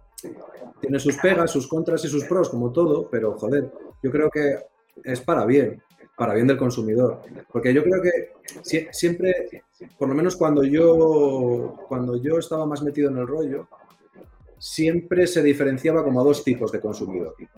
El consumidor pro, que era el que hacía las resistencias y, y el subom y sacaba unas nubarradas de la hostia, iba a una planta de maternidad y, y saltaban las alarmas. Y luego estaba el consumidor normal, ¿sabes? El que simplemente quería vapear, disfrutar de los líquidos y ya está, ¿sabes? No quería estar en su casa una hora haciendo una resistencia. ¿Sabes? Y era como que ese consumidor era como de segunda clase. Pues yo creo que no. Y eso, y eso ha llevado a, bien decías hace rato, ¿no? Buenas intenciones perpetran horribles atrocidades. Eso ha llevado incluso a que esta gente ya no solo sea considerada de segunda clase, ¿no? Sino se les haga totalmente de lado, una especie de apartheid papero, ¿no? O sea, estos los tenemos que meter así en, en- en una reja, Pues en, un- en una jaula y mueran. Imagínate si vapeas en un pod, eres blanco y heterosexual, eres la mierda. Debería ser vapero cancelado, no mames, ¿no? Sí, sí, O sea, sí. no, no, no puedes simple y sencillamente sentarte a decir, disfruto esto. Cuando en realidad al final el vapeo es más una cuestión de, pues entra quien quiere, y bueno, quien puede económicamente, pero entra quien quiere y puede disfrutar y platicar y aprender y divertirse igual que alguien que, solo vapea en mecánicos de hecho en 1980 tallado por un artesano tailandés sin ojos, Sí, o sí. sea, disfrutas exactamente igual, ¿no? O sea, no, no creo que haya un problema, es la misma mierda. A fin de cuentas es meterte vapor a los pulmones, decir qué rico sabe y platicar con otros imbéciles sobre lo mismo. Y si en algún momento el cuerpo te pide más, ahí tienes la opción de los reparables. ¿Sabes? Ya está. Sí, claro, más. ¿no? Con, ah, tienes la opción de las sales de nicotina, la, nicotina a base libre, lo que La- sea. Las sales yo, yo no las llegué a probar. Yo ya dejé de vapear cuando salieron las sales. Nunca las llegué a probar. Dicen que da mucho golpe de garganta y tal, no, no sé. Ah, en realidad, en realidad es más, o sea, el golpe de garganta no, no, o bueno, es muy ligero, casi inexistente, lo cual te permite meterte cantidades obscenas de nicotina. Yo, por ejemplo, solo utilizo sales, ¿no? Utilizo sales a 25 miligramos. Cuando vapeaba base libre, vapeaba a 3 miligramos. Eh, y al final fue un, no, me gusta más la experiencia, lo que quieras, ¿no? Ahí hay un montón de, de cosas que sí las inventaron los de Yula, la tabacalera, bla, bla, bla, bla, pero me parece un producto disfrutable, me parece como una innovación importante en el vapeo. Pero bueno, ¿qué te vengo a decir yo a ti? Tú viviste la época de las innovaciones como más fuertes, digo, te pongo un ejemplo, ¿no? Los postes Velocity. Tú de pronto te encontraste con esa cosa que era una forma si no fácil y sencilla, mucho más eficiente de hacer un setup, ¿no? O sea, De hecho, lo pienso, no sé, venir de un Genesis a, a- a un Velocity. ¿Sabes? A ver, es que, bueno, se llaman Velocity porque el primer atomizador que los montaba era el Velocity. Pero sí, hombre, hubo... yo- a ver, no sé ahora, habrán salido, seguro que han salido cosas súper innovadoras y, y movidas y tal, pero sí que es verdad que en esa época se vivieron saltos muy grandes de, calidad. Date cuenta que, pues lo que tú dices, pasamos del claromizador de mierda, de, de- de- mecha, este, del, hilito blanco, pasamos a los, a los claromizadores de, algodón, que eso fue un- un- una revolución. Empezamos a vapear con electrónicos en condiciones. Eh, apareció el control de temperatura, que nunca me gustó. Me parecía que era más complicado que el bataje, que el bataje variable, pero sí, sí es verdad que vivimos muchas innovaciones, pero yo creo que ahora seguro que, a ver, no sé, porque no sé lo que ha aparecido de unos años para acá, pero no sé, tío, se me ha ido la pinza, no sé de qué va la pregunta. Más bien, ¿cómo, ¿cómo viviste? La pregunta era, ¿cómo viviste esas innovaciones? Eh, puede ser que hayan pasado de noche. Digo, ahora hay algunas innovaciones, no demasiado.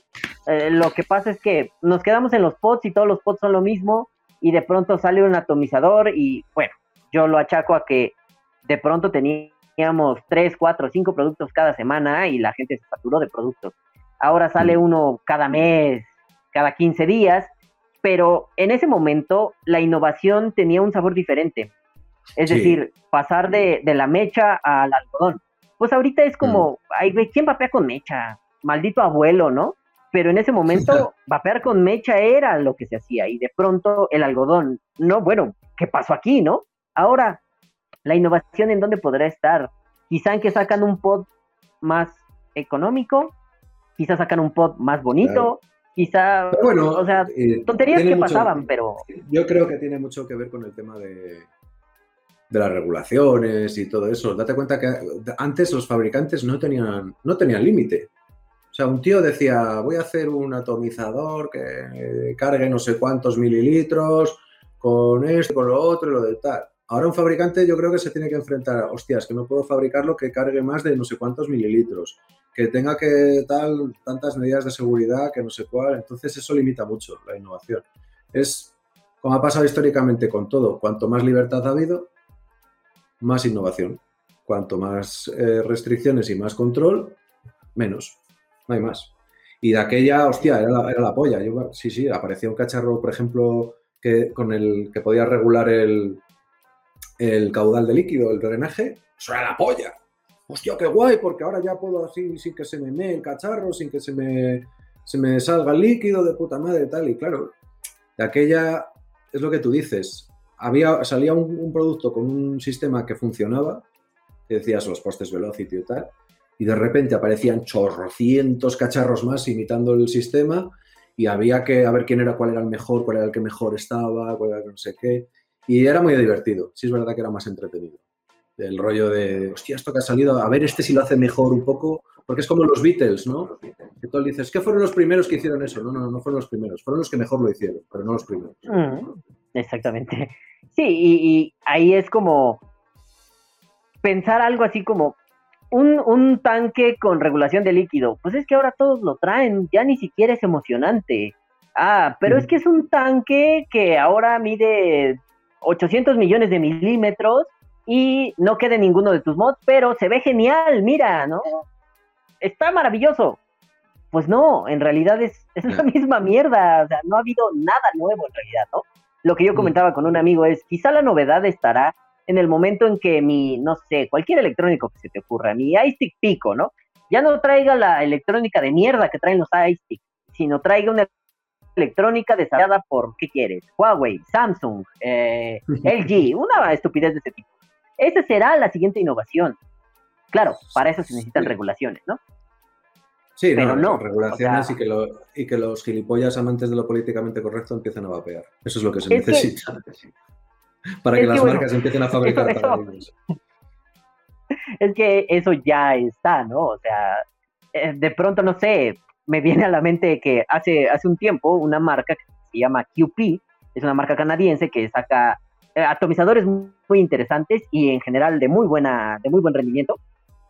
Se le ocurrió a uno llamarlo Violator. Y uf, Ay, Dios. no, no, no, no, no, no, no, no, no, no, no, no, no. Fue, fue, fue un chisme internacional, ¿no? Yo creo que lo hicieron, fue plan con maña, ¿no? No creo que haya sido, uy, por error le pu- pusimos ese nombre, vamos a ponerle un nombre que mueva, controversial, duro, ¿no? Pues bueno, Esas es el cosas no se Violator. por casualidad. No, jamás, ¿no? Pero el, el, el chisme alrededor, y digo, el Violator es un muy buen tanque, es maravilloso, pero lo que estuvo alrededor fue el nombre, no, no el, el equipo en realidad. El nombre generó controversia y la gente lo compró porque quería tener un Violator. Y el Violator ahí está, y digo, es un buen equipo, pero tampoco es que tenga todo el hype que le pusieron Bueno. gracias a ese nombre, ¿no? Pero me parece muy inteligente la jugada. Es decir, me voy a aprovechar de, las- de la, la era subnormal en la que vivimos y solo por el nombre voy a vender un tanque normal y corriente. Ole, ole sus huevos. Ole sus putos huevos. sí, digo, maravillosa jugada, ¿no? Una estrategia preciosa de manual, bueno. Pero también es cierto que la gente, llegué a leer comentarios en foros en inglés diciendo, no voy a comprarlo por ese nombre. Pues no lo Pues, como si se llamara, como si se llamara Rodrigo, Ricardo. ¿Cuál es el problema? No, ¿No? O sea, El problema podría de esas cosas, Hitler, el estúpido atomizador. El problema de esas cosas no es que alguien diga, pues no lo voy a comprar. Vale, joder, no lo compres. A mí qué coño me importa. Como si te la machacas con la tapa de un baúl. El problema viene cuando un montón de subnormales de esos dicen, vamos a hacer que esto no se venda. Porque se llama así.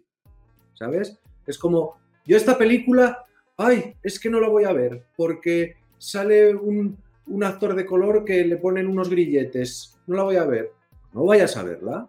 A lo mejor es una película histórica en la que se trata el esclavismo o lo que sea. No vayas a verla, me da igual. Ahora, deja que yo la vea. ¿Vale? Es ese rollo. ¿Que a un tío le molesta que un atomizador se llame Violator? Pues lo siento por él, porque tiene una vida muy triste. ¿Vale? Si te, si te ofendes por eso es que tienes una puta vida muy triste. ¿Vale? Pero que no pase de ahí. Mientras no pase de ahí, si quieres vapear en una taza de váter. ¿A mí qué coño me cuentas? Es que a, a mí eso siempre me ha llamado la atención, ¿no? Desde, desde mucho antes que empezara la corrección política ya había correctitos. y de pronto era así como, Sí. ah, vete a la mierda, no, no me hables, Los no te Flanders, soporto, ¿no? los Flanders claro. de toda la vida. Claro, ¿no? Y de pronto con este boom, ahora cualquier cosa, por simple que sea, como estar en, no sé, eh, pongo este ejemplo a lo idiota, estar en un directo y comerte un plátano y hacer una broma con un plátano o con una banana, diciendo, ah, mm, mm, no, no, no puede ser porque eres homófobo, eres no sé qué. Oye, a ver, espera, Una puta locura. es un Es plátano. una puta locura. Y por el otro lado, es un maldito atomizador. O sea, no sé, hay un montón de cosas que no vale la pena ponerle atención. No, no recuerdo la película, creo que era Casablanca, que la querían cancelar porque un negro tocaba el piano, ¿no? Sí. O los vivientes se llevó, no el- recuerdo cuál de las dos. Sí, bueno, y lo que el viento se llevó, que la querían quitar del catálogo de, HBO porque se daba una perspectiva errónea del, bueno, ro- rollos raciales, de estos que ahora, bueno, en fin. No sé, tío. Yo ya te digo que será que me estoy haciendo viejo, pero esta época ya se me está empezando a venir muy grande toda esta tontería. Pero bueno, Es, es, es que, bueno, ¿no? Incluso a mí me pasó. Estaba hace un tiempo con este boom del Disney Plus, del Disney Plus, que, que en todo el mundo, mire, ya tenemos nuestro catálogo. Y de pronto poner una película que yo veía de niño, ¿no? No sé cómo se llamó en España, aquí se llamaba Los Aristógatos. Este, igual. Ah, bueno, pues esos hijos de puta eran unos gatitos que vivían una travesía divertida, cantaban, genial, ¿no? sí. Pero ahora me sale un letrero al inicio diciendo, esta película contiene estereotipos raciales, hay que tener cuidado y se recomienda discreción. Y yo así de, ¿cuál puto estereotipo racial? Y de pronto veo, ah, sí, el chino hablaba chino y el otro era un negro y el otro, ay, ¿cuál es el problema? Que el maldito gato hable como francés, es un gato, los gatos no hablan, ¿no? O sea, ¿cuál es el problema? El problema de fondo no es que, que te pongan un cartel, es que agradeces que solo te pongan un cartel. No sé si me explico. ¿Sabes? Sí, sí, sí, Porque dices, hostia, bueno, da gracias, por lo menos no te han quitado la película. Pero ¿cómo que da gracias? ¿Cómo que da gracias?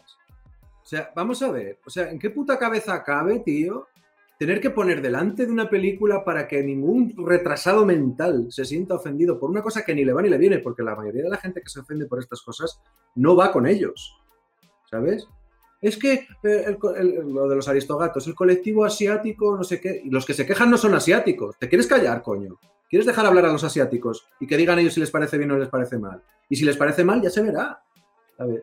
Pero en la historia y la jugada de fondo es esa, que te dicen, te ponen el cartelito, ¿sabes? Sabiendo que podría ser peor. Entonces dices, oh, gracias por el cartelito. No, tío, si aceptas el cartelito el día de mañana aceptarás que te quiten la película ¿eh? con tal de que no te hagan otra cosa.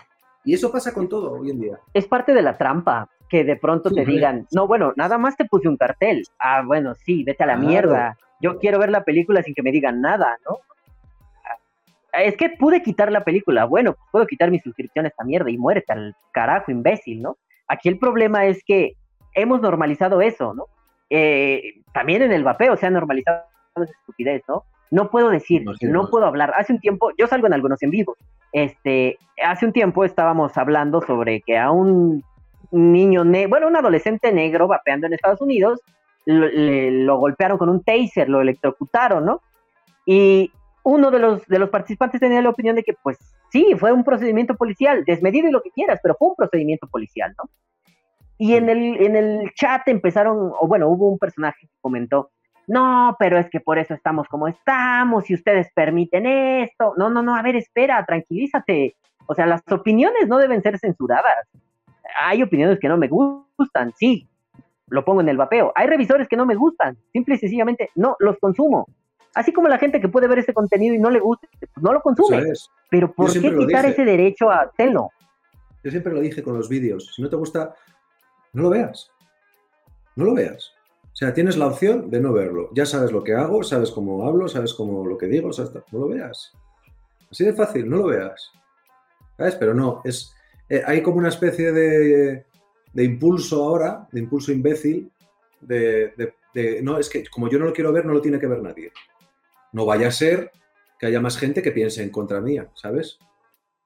Y curiosamente, si dices que, joder, respeta mi opinión y tal, no sé qué, te llaman fascista. Sí, sí, eh, eh, eso es lo más triste de todo, ¿no? El fascismo Fascista. llamándole fascista a otro. O sea, Pero bueno, así ¿cómo es posible, no? Claro, claro, al final esto acaba en metidos en, ahora sí, en, en jaulas, este, comiendo un trozo de pan y un poco de agua, ¿no? Claro, no creo que llegue a ese extremo, al menos no a día de hoy, pero sí están intentando eso que, que a mí me marcó mucho que tú decías, no le pongas puertas al campo, es que están intentando eso. ¿no? Eh, Mm. Me pasa en el vapeo, por ejemplo, cuando la gente dice, no, es que para ser experto debes tener muchos equipos y vapear en mecánico. Pues, ¿Por qué? O sea, y si no quiero vapear en mecánicos, ¿cuál es el puto problema? No, pero es que debería, pero- pues, debería. No, a ver, si tú quieres ser un experto, si tú de verdad quieres ser un experto, un experto tiene que conocer, en, en cualquier materia tiene que conocer mucho, pero es que a lo mejor tú no quieres ser un experto y a lo mejor tú lo que quieres es dar tu perspectiva como, como el tipo de usuario que eres, que no vapea con mecánicos o no vapea con electrónicos, ¿sabes? Es que por, por salir en un vídeo comentando cómo es un aparato, cómo es un líquido, eso no quiere decir que tú te des a ti mismo como un experto. Tú estás dando tu opinión de usuario. Yo siempre lo dije, yo no soy ningún experto. Había gente que hacía mejores resistencias que yo, mezclaba los líquidos mejor que yo, montaba los cacharros mejor que yo. Y yo siempre dije que yo no soy un experto, que yo digo lo que me parece a mí. ¿Sabes? Si tú luego crees que yo soy un experto, eso ya es problema tuyo, pero yo no soy un experto. ¿Vale? No tengo por qué saber hacer las cosas de 20.000 maneras para decirte cómo funciona una rosca, tampoco. ¿Vale? Es que, joder, A fin de cuentas es una cuestión de decisión, ¿no? Yo quiero decidir y mi decisión está en ser un experto o no serlo. ¿Por qué, otra vez, como una especie de corrección política, gilipollez o simple y sencillamente ser un patán de mierda? ¿Por qué no me permites decidir? O sea, claro. ¿Por qué? ¿Cuál es el problema? Yo quiero vapear en un mecánico con resistencias a un ohm y vapear líquido sabor caca de mandril, güey. ¿Cuál es el problema? A nadie Bueno, le debería importar, porque eso es Mientras- tuyo. mien- Mientras no me eches el vapor de ese líquido, lo que quieras. Sí, justamente, ¿no? Oye, es que me encanta vapear caca de mandril. Sí, sí, vete a vapear a otro lado, güey. Huele horrible, eso es imposible, ¿no? Pasaba con muchos líquidos, sobre todo los líquidos de, que sabían a guayaba, ¿no? Eh, no sé cómo le llaman allá la guayaba, pero bueno, es una fruta. Guayaba. Ah, perfecto. Este, los líquidos de guayaba, un, un saborizante específico dejaba un olor a basurero, literalmente así, a, un lugar donde depositan toda la basura de la ciudad, a eso olían. Bueno, entiendo que ahí sí sea un, alárgate a la mierda, huele horrible, ¿no? Pero que de pronto sea un, mira, mi líquido es de, este por cierto de guayaba, mi líquido es de guayaba y no deja un olor feo. No, es que tú deberías estar vapeando mentol extremo porque ese es el bueno para los pulmones. Güey, vete a la mierda, yo quiero vapear lo que quiero, ¿no? Listo. Es que y es algo que... la, la respuesta Ajá. que hay que dar. Pues vete a la mierda y vapea lo que te salga de los huevos. ¿A ti qué más te da lo que yo vapee? ¿A ti qué más te da lo que yo haga? Recuerdo, Oh. recuerdo que hiciste un video, eh, salías con un amigo tuyo, eh, Super Fran, si no me equivoco, este, donde dabas respuestas a ese tipo de preguntas. Preguntas así como, es que esto hace mucho daño, pues vete a la mierda. Es que eso, yo dejé de fumar por cojones. Ah, pues muy bien. Y al final acababas golpeando y sí, tu amigo quedó como con una herida, ¿no? Como con chingadazo en la Bueno, ese- jeta. Ese vídeo fue porque ese día estábamos nosotros solos y, dijo- y dijimos, ¿por qué no hacemos esto y tal? Y fue improvisado totalmente, pero bueno, sí. Porque, yo qué sé, al final es que sí que yo recuerdo que de aquella, como era algo más nuevo, ahora la gente lo tiene más normalizado, el ver a la gente vapear. Pero sí que, oye, pero que eso es malo. Y si lo es, ¿qué? O sea, como si me quiero pegar un tiro en la puta cabeza o dispararme en un pie como Froilán. ¿Sabes? Es que me dejes en paz. Sí, exacto. El, el, el que otros hayan querido decirle a las personas cómo vapear, yo creo que sí viene mucho de esta, mm, como estas malas miradas, ¿no? Que de pronto tú estás en la calle y, "Ah, ¡qué horror! Se ha de estar drogando, ¿no? Entonces de pronto se interiorizó tanto que es un, no, no, no, no, no. Hay que dar siempre una respuesta adecuada, correcta. No, espera, yo no voy a evangelizar a nadie. A mí no me interesa evangelizar. Viene Mira, alguien a eso es una- preguntarme y Eso es listo. una cosa, tío, que lo dije y lo, re- y lo redije y lo recontradije. O sea, esta puta obsesión que tenía todo el mundo con vender el vapeo. O sea, como, deja de fumar, tienes que dejar de fumar y ponerte a vapear. Vamos a ver. Yo, yo- lo intenté con mi mujer. Yo tenía mil cacharros y dije, prueba ese, a ver qué te parece. Y, nunca quiso, o sea, no, podía, le daba tos o lo que sea y, fumaba. Y sigue fumando. ¿Queréis dejar a la gente que haga lo que les salga a los cojones? Si no quieren vapear, no quieren vapear. ¿Vale? Y si alguien te pregunta por tal, es lo que tú dices, que no tienes que andar evangelizando a nadie. ¿Para qué, qué se lo vas a vender tú? ¿Sabes? Es que es esa puta cosa de decirle a todo el rato a la gente lo que debería ser, lo que tendría que ser. Ah, no, tío, si la gente quiere fumar, déjala que fume, ¿sabes? Porque tú, me hace mucha gracia la gente, estos de, no, porque hay que vapear y el tabaco es malísimo y tal. Y luego te metes cinco o seis copas, ¿sabes? ¿Qué me estás contando? ¿Sabes? Y te bebes eh, seis cafés al día. ¿Sabes? ¿Con qué cara vienes a decirme algo si te metes un litro de Coca-Cola, si estás, estás hasta el infierno de farlopa, güey? O sea, no, no se trata de moral, se trata de, eh, venga, no me, no me quieras dar una lección. O sea, para tener el pico largo hay que tener la cola corta. Eso es. Nada, pero es bueno, es eso lo que tú dices, que, que sí, que al final yo creo que la, la- es gente que tiene una vida muy aburrida, tío, y necesitan meterse en la vida de los demás. Pero bueno, que se jodan. Al final los que la van a sufrir son ellos. Claro, y al final los que van a terminar siendo segregados son ellos, ¿no? Y ha pasado en las comunidades de vapeo. Tú de pronto ves al, al profesor Cerebrón diciendo, deberían hacer esto porque eso es, sí, sí, sí, sí, sí. Al final nadie les hace caso, ¿no? Al final la gente quiere experimentar, quiere conocer, quiere, quiere entender su, su vida desde otro punto. Eso La me lleva no a preguntarte, claro, la gente no quiere un sermón, para eso va la iglesia, la gente quiere compartir cosas, aunque sean estupideces, quiere compartirlas. Eso me lleva a una pregunta que no sé si a ti te habrá tocado, pero hasta cierto punto recuerdo que sí. Este, esta onda de, de pronto creamos unos discursos muy interesantes para hacer legítimo el vapeo, ¿no?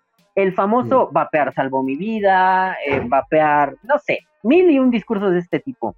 ¿Tú qué opinión tienes al respecto de ese tipo de discursos, no? Y me quiero enfocar en eso, vapear salvó mi vida. ¿Cómo, cómo, A ver, es que cómo lo tomaste? yo, yo participé en un vídeo de esos y me sentí sucísimo. Me sentí sucio haciendo ese vídeo porque vapear no salvó mi vida. Porque mi vida todavía no estaba en peligro. No estaba a punto de morir. Bueno, miento, sí estaba a punto de morir un par de veces, pero no ha sido el vapeo el que más, el que me ha librado el culo. ¿Vale? ¿Qué decir? El vapeo salvo. eh, no sé, tío, es. Es parte de la, del modus operandi de hoy en día, que es, en vez de apelar a la razón, apelar a los sentimientos. Porque no es lo mismo decir, oye, mira, es mejor vapear que fumar porque puedes, eh, te puede pasar esto, esto y lo otro. No, no, me salvó la vida. ¿Sabes? Ponerte intensito así, en plan, apelar a los sentimientos de, "Oh, es que claro, a lo mejor es me voy a morir, me ha dicho eso y me voy a morir, ¿sabes? A mí, yo cuando hice ese vídeo o participé en esa, en esa historia, me sentí sucio porque no sé que era consciente de los beneficios del vapeo, pero me tocaba los cojones e- ese, esa forma de enfocarlo tan dramática, ¿no? De, es que vapear salvó mi vida. Si no hubiera sido por el vapeo, ahora sería un pequeño borracho, drogadicto, tirado en- debajo de un puente, que hace pajas por 5 euros eh, a los, los coches y el vapeo salvó mi vida. No. Vapeo no salva la vida de nadie. Quizá, quizá estaría bien ser vapero y hacer pajas a 5 euros en un puente oscuro y maloliente, ¿no? Pero, Claro. pero el- el- a fin de cuentas, o sea, esto de ser vapero es, es, no sé, quizás solamente una parte más de vivir y una parte de entender un- un- una dependencia, una adicción de una forma más divertida, ¿no? La nicotina me gusta, la quiero consumir. Decía hace un tiempo este, ¿cómo este cabrón? Grim Green, este, decía, ¿no? Es que yo soy un entusiasta de la nicotina, güey, me encanta y listo. Ah, pues felicidades, Grim Green, ¿no? Está muy bien. ¿Por qué necesariamente tener que entrar a esto de apelar al sentimiento, ¿no? quizá esto de la razón también ha tenido un, un, un boom muy fuerte a la hora, por ejemplo, del debate legislativo, ¿no? Sí, es que es 95% menos dañino, bla, bla, bla. Ok, está bien que ahí lo digan, porque claro, al político le interesa una cuestión de datos, de números, de, estadística, pero cuando el vapero de calle viene y te dice, es 95% menos dañino, ¿por qué? Ah, porque lo dicen en Londres. Ah, ¿Y eso qué? O sea, yo creo que lo importante aquí es saber por qué decimos las cosas y repetir este tipo de mantras como si fuera una meditación budista, creo que se ha convertido en un problema muy grave en el vapeo, ¿no? Repetimos mierda que no entendemos. Bueno, pero eso pasa con todo. O sea, ¿tú sabes cómo funciona tu tele por dentro? No. ¿Tú sabes cómo funciona el teléfono por dentro? No. Pero hablas de gigas y de tal, de no sé qué. Exacto. Esa, esa mierda pasa mucho. O sea, vale. No sé. Que quieres defender datos que has oído por ahí. Al final, las fuentes tienen la veracidad que tú les das. Si te lo ha dicho un doctor de Wisconsin, Alabama, que es un 95% y crees que tiene razón, porque su estudio lo ha hecho sin el dinero de no sé qué, pues vale.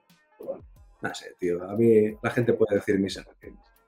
De todas maneras, ya te digo que yo acabé mucho hasta los cojones del vapeo por este tipo de cosas.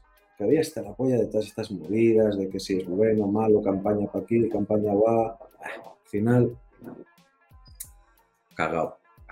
Aburrido. Ahí, ahí, te lo, ahí te lo pongo en un término que, o bueno, en, en una analogía que podría clarificar un poco el punto, ¿no?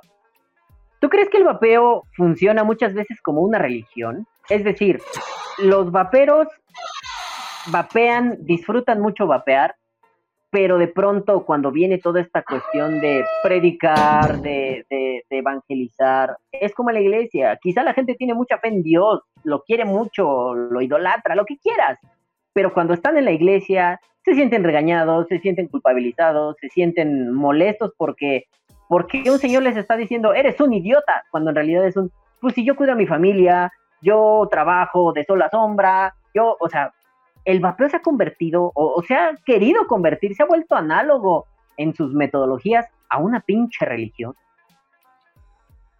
Hombre, no lo sé cómo está ahora el tema, pero sí que llevaba camino, si no de ser una religión, de ser como una especie de, de pseudo, pseudo religión. Es decir, a ver, esto no deja de ser un hobby, ¿vale?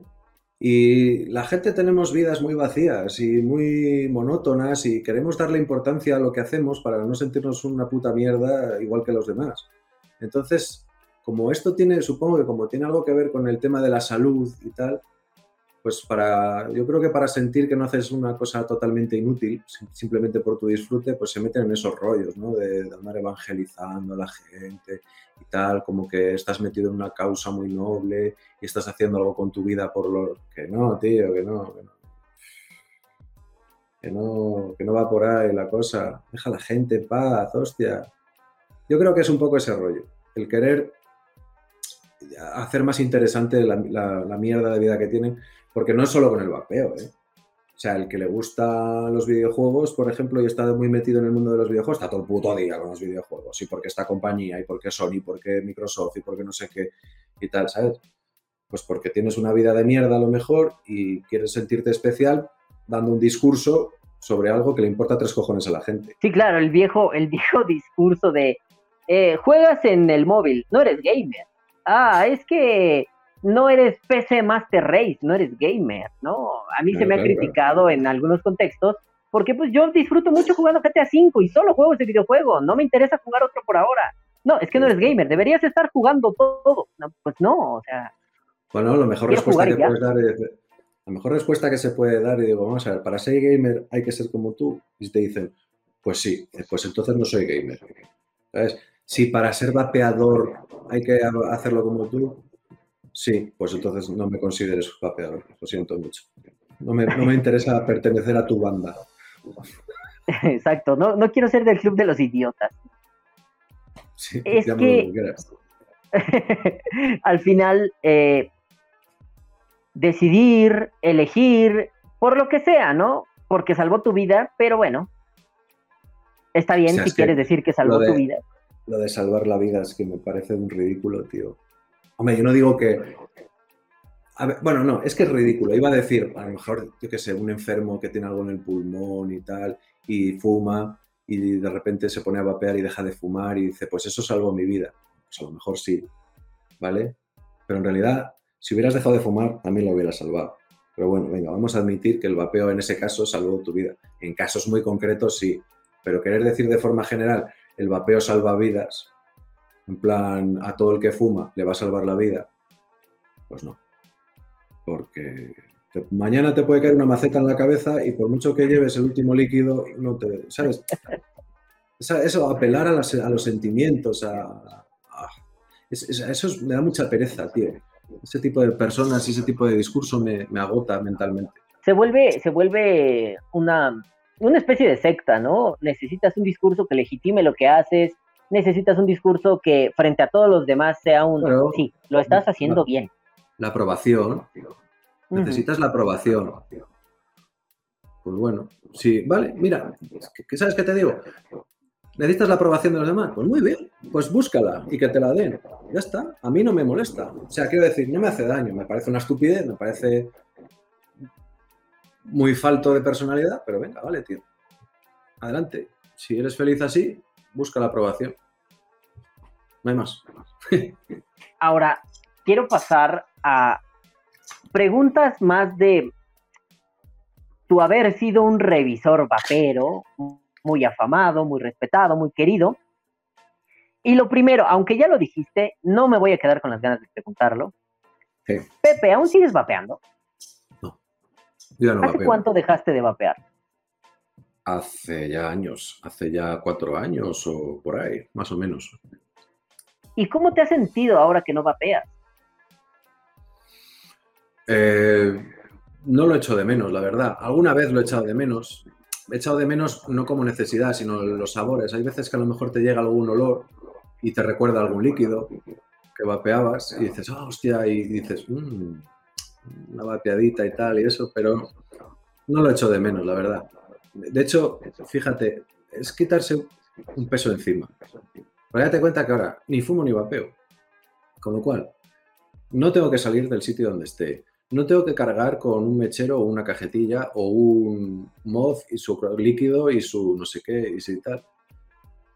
Estoy mejor que cuando vapeaba, te digo la verdad. ¿Cómo, ¿Cómo es de pronto encontrarte siendo una vieja leyenda del vapeo? Ahora sí, estando en el, en el cementerio del vapeo. ¿Cómo es encontrarte y de pronto decir, ah, no mames, yo era ese güey, yo era ese güey que eh, sacaba al caballo a José Luis y me daban like y ahora, pues digo, además de la música que puede traer eso mismo, quizá a menor escala, pero eso mismo, quizá eso es más amplio, no a menor escala, es más amplio y se siente menos el efecto que cuando es un mundito así de chiquito como el vapeo. ¿Cómo de pronto encontrarte y decir, más allá de, Twitch, tengo ganas de hacer un video? Ah, no, coño, no, no, no, no, no, porque ya sé que hay mucha mierda alrededor, me aburre, me asfixia. ¿Extrañas a veces hacer videos? ¿Extrañas la fama del vapeo? ¿Extrañas la cercanía de la gente del vapeo?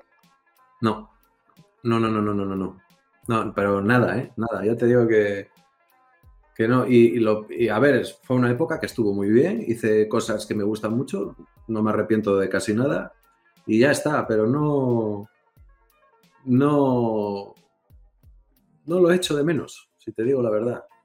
No, no sé. Ahora, mira, eh, eh, sí que ahora me llama la atención que todavía haya gente que se acuerde y esas cosas, ¿no? Por, lo de haber empezado ahora con, con Twitch y, y, estas cosas y todo el apoyo que, me, que está dando la gente que, que, ha empezado conmigo en lo de Twitch, en el, en el canal, la gran mayoría son gente que me seguía de, del canal del vapeo y todas esas cosas y súper agradecido y todo eso, pero no echo de menos todo aquello de los vídeos y tal. Sí que mola la cercanía de la gente, claro que sí, que mola. Eso sí, sí que está guay volverlo a vivir pero todo lo de los vídeos y tal, y tener el, la bandeja de mensajes llena todo el día, todo eso, uf, eso no lo echo de menos. Al, al, bueno, me pidieron que te dijera esto porque solo a un amigo le confesé que iba a hacer esto. Eh, me dijo que te dijera que está muy agradecido, que en México tienes eh, una base de seguidores bastante grande, y me dijo, aquí en México es una broma común, me dijo, dile a Pepe, por favor, hazme mil hijos, Pepe, ¿no? Él manda a decir eso. Pero este amigo me comentaba hace un tiempo, ¿no? Pues es que ya quitó todos sus videos y estaba muy, muy triste al respecto, ¿no? E incluso en algún programa aquí en México te, te dedicaron, bueno, la mitad, porque la otra mitad fue decir estupideces, eh, la mitad te dedicaron un sí, quitó sus videos y hubo mucha especulación, ¿no? Ahorita iremos con esto de los videos. Pero ¿has sentido en algún momento ese... Y si nada más saco un video rápido y doy ahí como una patada así en los bajos y, y luego me retraigo. No ha habido en serio nada, ni una pizca de vamos a hacer una especie de revival de esto, vamos a traer de vuelta un poco esto, vamos a nada. Con el Totalmente vapeo no. desconectado. Con el vapeo no. Tuve, estuve tentado de hacer un motoblog, eso sí, pero con el vapeo no. O sea, sí, sí, siempre he querido volver al tema de, pues eso, de pues, no vídeos, pero sí hacer cosas en internet, ¿sabes? Porque no sé, me gusta hacer el imbécil delante de la cámara y, lo disfruto. Pero con el vapeo no, porque habiendo dejado de vapear después de tanto tiempo, no tendría sentido. No sé lo que hay ahora, no sé lo que deja de haber, ¿sabes?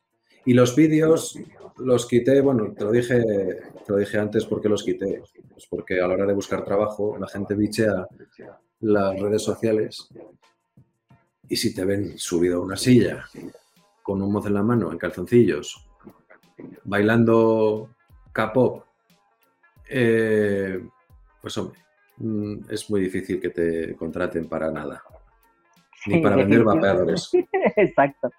Eh, hay, hay algo que. Esta es como una especie de pregunta doble. Em, primero, ¿cuál es tu video, de los que tú hiciste, cuál es tu video favorito? ¿Cuál es el que dices, este es el mejor? Probablemente el que, el que dice siempre todo el mundo, ¿no? El mejor mod del mundo, que el- la linterna aquella. es- Yo creo que, es. Pero bueno, su- hice muchos y ya no los recuerdo todos, pero al final, más que un vídeo, eran par- partes de algunos de las que estaba más orgulloso. Siempre me viene a la memoria un, un vídeo que hice de un atomizador que se llamaba Griffin, ¿sabes? Y, y no sé por qué lo asociaba con Harry Potter por el tema de Gryffindor y puse a Harry Potter así, todo encocado, así tal, y decía yo, "Sí, sí, cinco puntos para Gryffindor. Esa, esa mierda me molaba. Sí. Incluso recuerdo una parte de la canción, cuando estás en el modo macro dices algo así como, no sé qué, la Virgen María en ascensor. o sea, yo cuando lo vi fue así de, ¿qué? Y no podía dejar de repetir esa parte del video, o sea, la canción, incluso descargué el video, corté el clip y lo traía en todavía en la época de traer un MP3, ¿no? Un, una de estas memorias MP3, Sí, este, y escuchar eso y ir en el metro de la Ciudad de México riéndome. toda la vida dedicado a la música y que el mayor éxito que haya producido haya sido esa mierda, tiene cojones. Eso y cantar eh, la canción de Coqui, Coqui, Coqui, Coqui, eres el rey. eres el rey del corral. Coqui, Coqui, Coqui, vamos a cantar. Esa es la polla, tío. Son tus grandes éxitos. No, digo, más allá del, del que me parece que eres un gran músico, eh, he escuchado tu música y me parece así como, ah, está muy cabrón este güey, ¿no? Eh, de pronto ir al ese épico, mítico y lo que quieras video del mejor mod del mundo. Sí, digo, más allá de que el mod es de los peores mods que he visto, la porquería más grande, que ni siquiera pudiera prender la lámpara, aunque decía que sí prendía, tuvo un impacto en la gente que incluso todavía cuando estaba por ahí hace un par de años ese video, ¿no? Alguien preguntaba, oigan, ¿alguien conoce un mod con, con bocina MP3? Tiempo después, si no me equivoco, Geekbait sacó uno, ¿no? Sí, ya, bien hecho, bien hecho, digamos, Eh, y la gente no evitaba decir, ah, bueno, tienes que ver este video, ¿no? Y cada que preguntaban, y sobre todo cuando estuvo de moda ese mod, en todos lados pegaban ese video, sobre todo en Facebook, ¿no?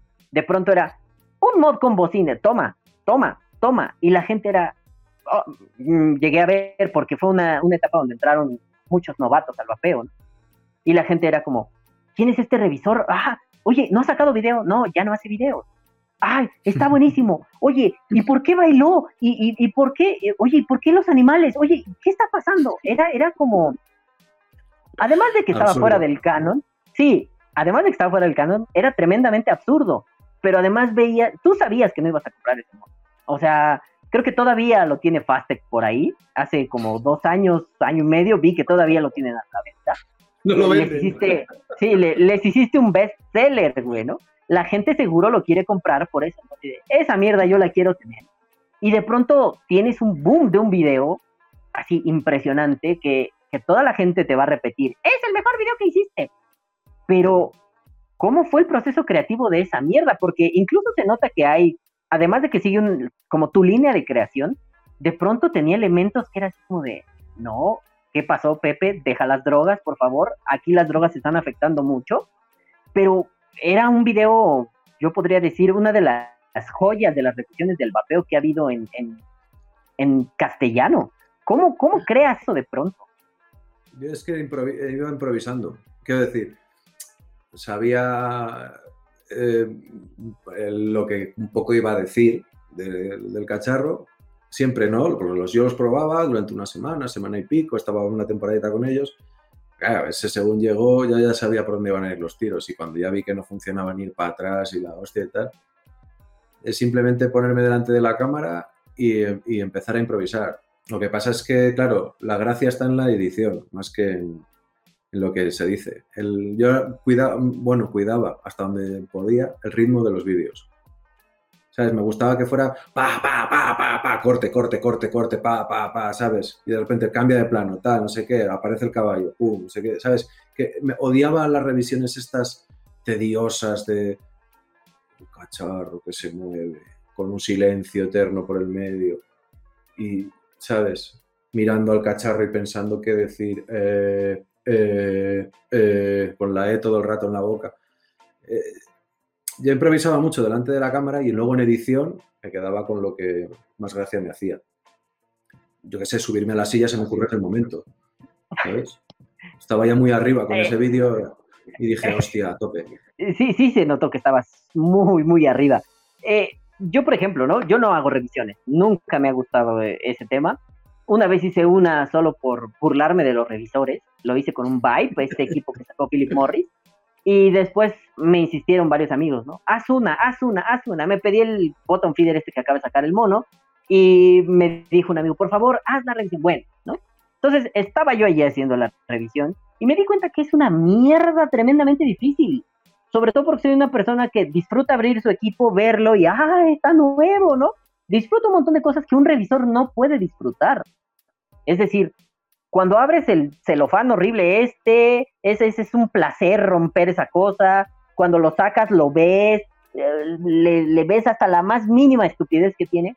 Como revisor no lo puedes hacer y me di cuenta que hacer una revisión es cansado, complicado y quizá la edición no, porque a mí me gusta mucho hacer edición de video, pero el proceso de grabación, el proceso del unboxing, se vuelve un dolor en los huevos.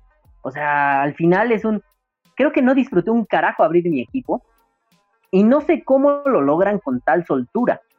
Sobre todo, ya mm, busqué tus videos, ya sabía que no estaban, pero dije, quizá por ahí alguien resubió uno. Y sí, efectivamente, algunas personas han resubido videos tuyos. Eh, y a mí me interesaba tomar la base, ¿no? A ver, esto es lo que a mí me gusta como una revisión, quiero hacer algo como esto. Evidentemente no me salió un carajo, pero es muy complicado construir una revisión, güey. O sea, al final es un... Acabé cansado, acabé odiando el equipo, no quiero volver a hacer una revisión en muchísimo tiempo, no es divertido. ¿Cómo lidiabas con eso? Es un trabajo titánico. Nah, no, no es tanto. Lo único que tienes que. Yo lo que hacía es que tenía una estructura muy clara. Era. Hola, ¿qué tal? Me han dado esto. Mira lo que eh, me dicen que tiene esto. Te lo enseño, lo pruebo y te digo lo que me parece. Pista. Hasta luego. Un abrazo si os quiere y hasta la próxima. ¿Sabes? Una vez que tienes la estructura, es ya pues lo que. A ver, por ejemplo, yo el un- unboxing, yo jamás hice un unboxing de nada porque me parece la mayor pollada del puto mundo. Ver a alguien sacar cosas de una caja. O sea, ¿para qué cojones quiero yo ver? O sea, sí, dime lo que trae la caja. Eso te, vale, me parece bien. En la caja viene con esto, con esto y con esto. Pero tirarme un vídeo de 20 minutos, 5 minutos viendo sacar cosas de una caja, pues chicos, es un coñazo. ¿Sabes? Eh, pero vamos, y luego, yo es que, a ver, yo de, entrada, si, como que yo recuerde, me llegaba un cacharro. Si de primeras el cacharro me daba problemas para montar el setup, o drenaba mal, o cualquier historia, ese, ese ya estaba condenado.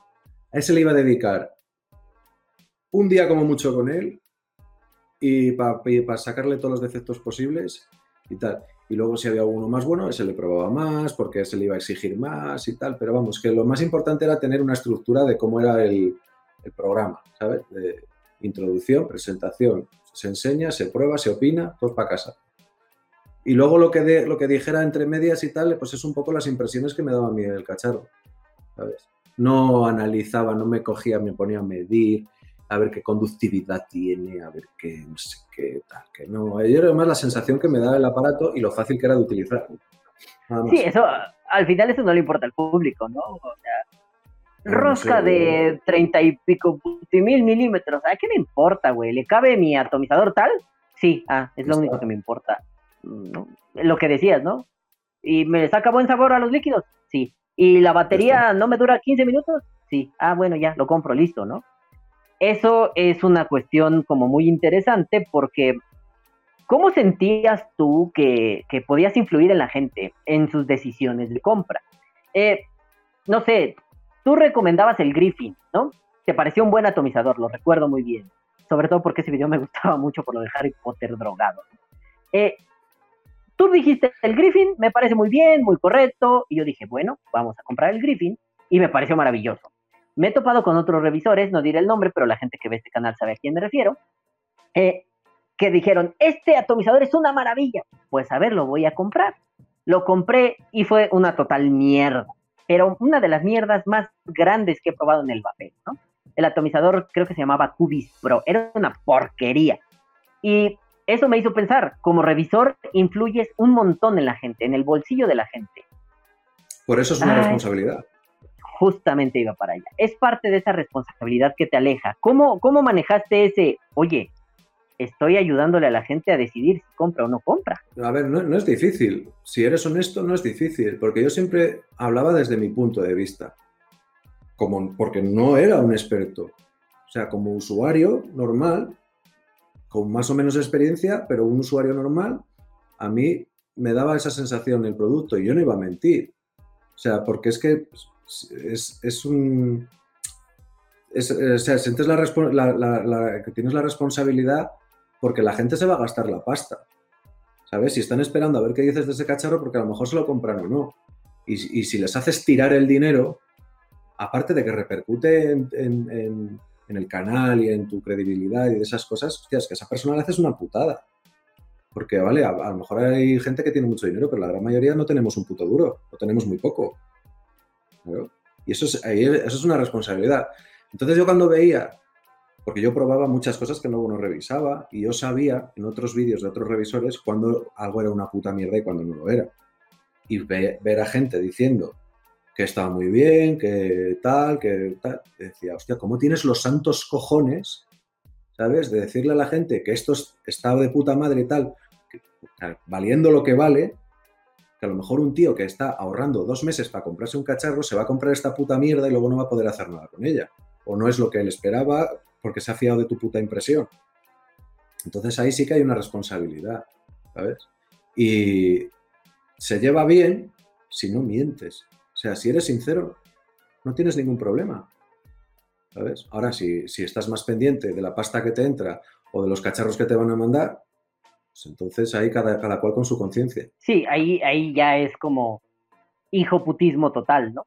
Pero Ese- es un conflicto de intereses. O sea, en estas, tanto en el vapeo como cualquier persona que hace reviews, o sea, en el momento en el que se convierte en tu, mod- en tu medio de vida, ¿sabes? Es decir, mi, mi trabajo es hacer vídeos en YouTube para ganarme la vida revisando cacharros, ahí hay un conflicto de intereses.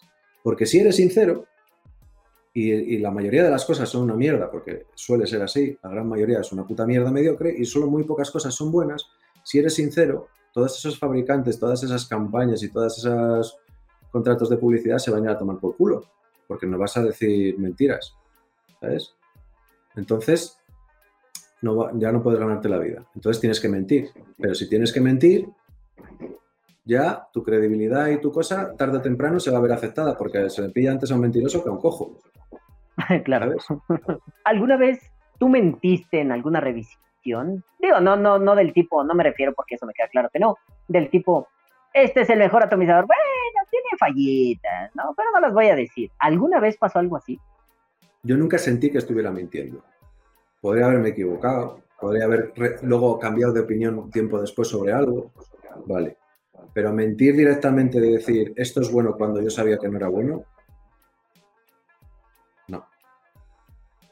Ya te digo yo que no. ¿Y qué hiciste con toda esa colección que estaba en el estante que tenías atrás?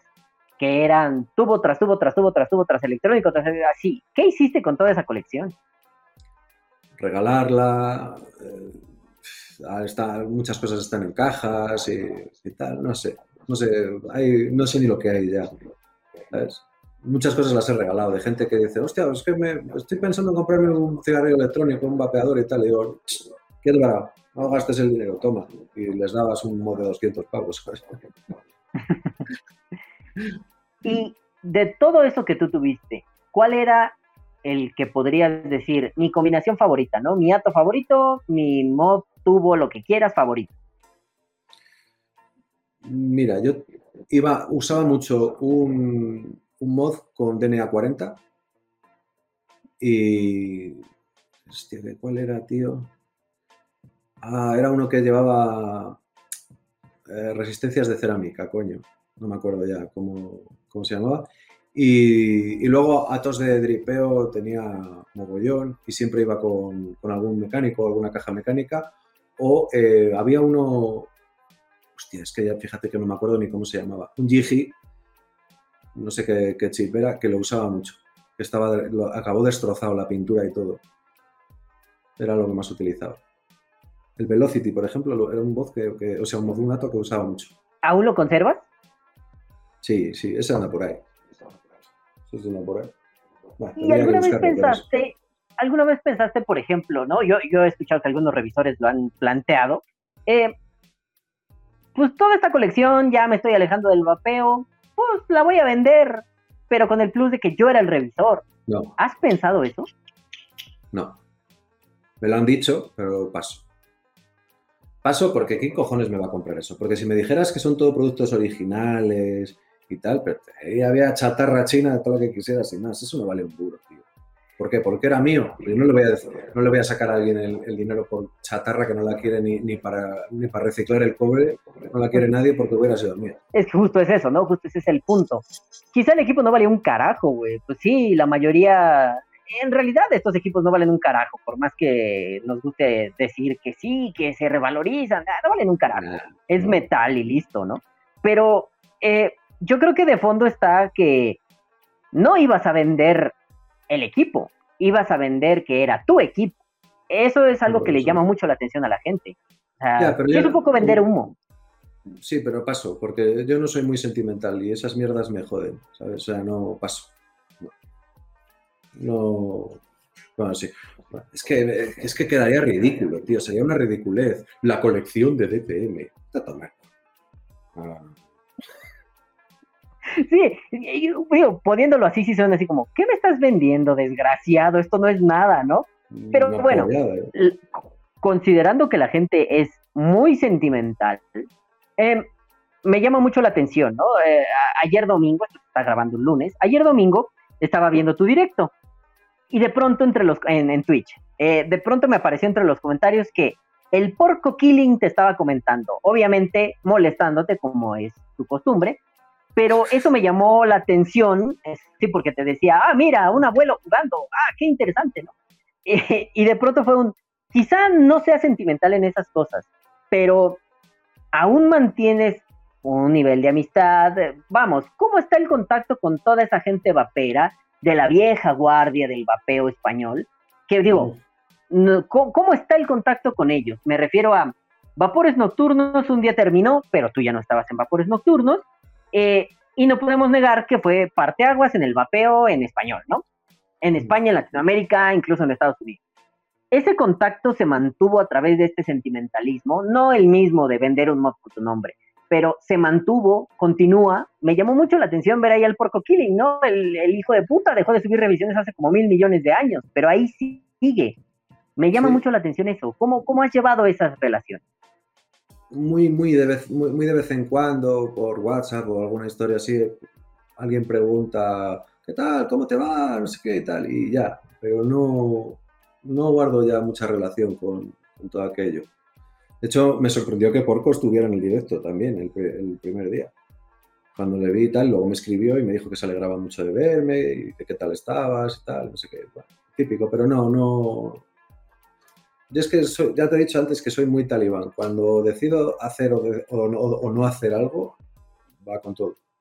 A mí, a mí me da mucha sorpresa entonces, eh, ya escuchando, te digo, sospechaba algo así, ¿no? Pero me da mucha sorpresa que de pronto sea un, oye, ¿quieres participar en esto? Sí. Recuerdo que hace ya algunos años te hicieron una entrevista, no me acuerdo cómo se llama el canal, lo siento, seguramente ni va a ver esto, pero era un canal de entrevistas a, a- a gente del vapeo, ¿no?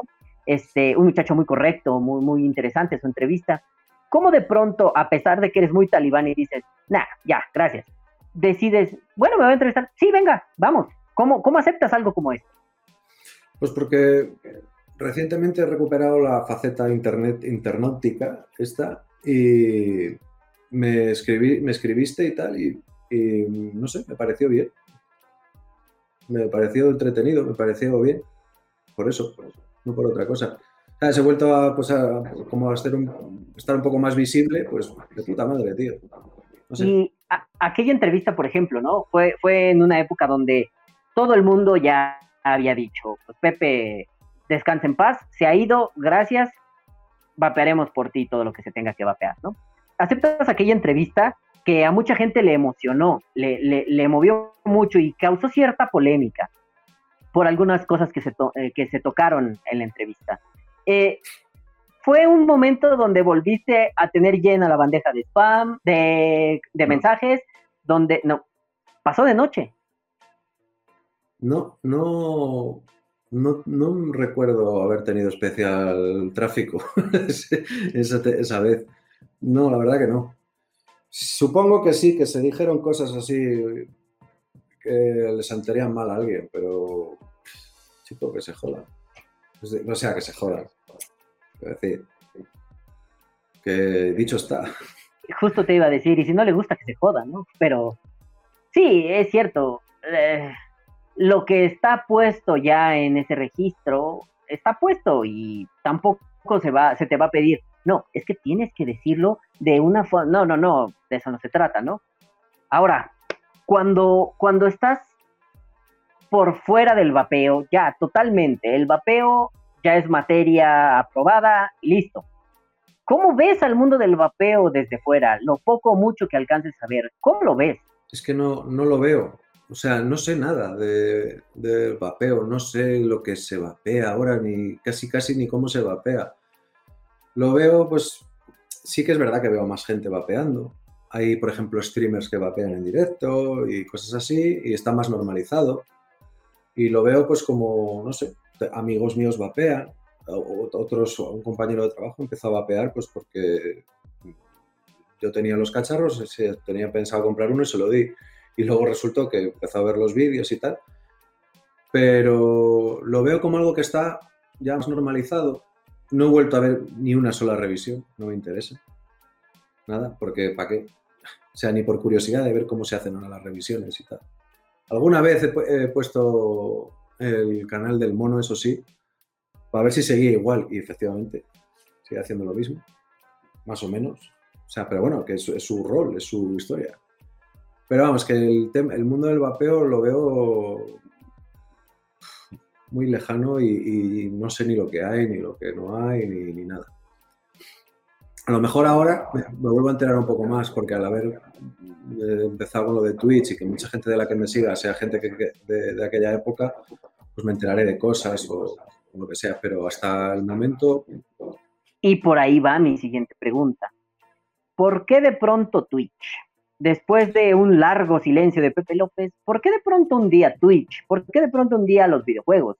¿por qué de pronto un día vamos a platicar con esa, con esa gente? Lo decías en, lo platicamos en el streaming de, de ayer domingo, ¿no?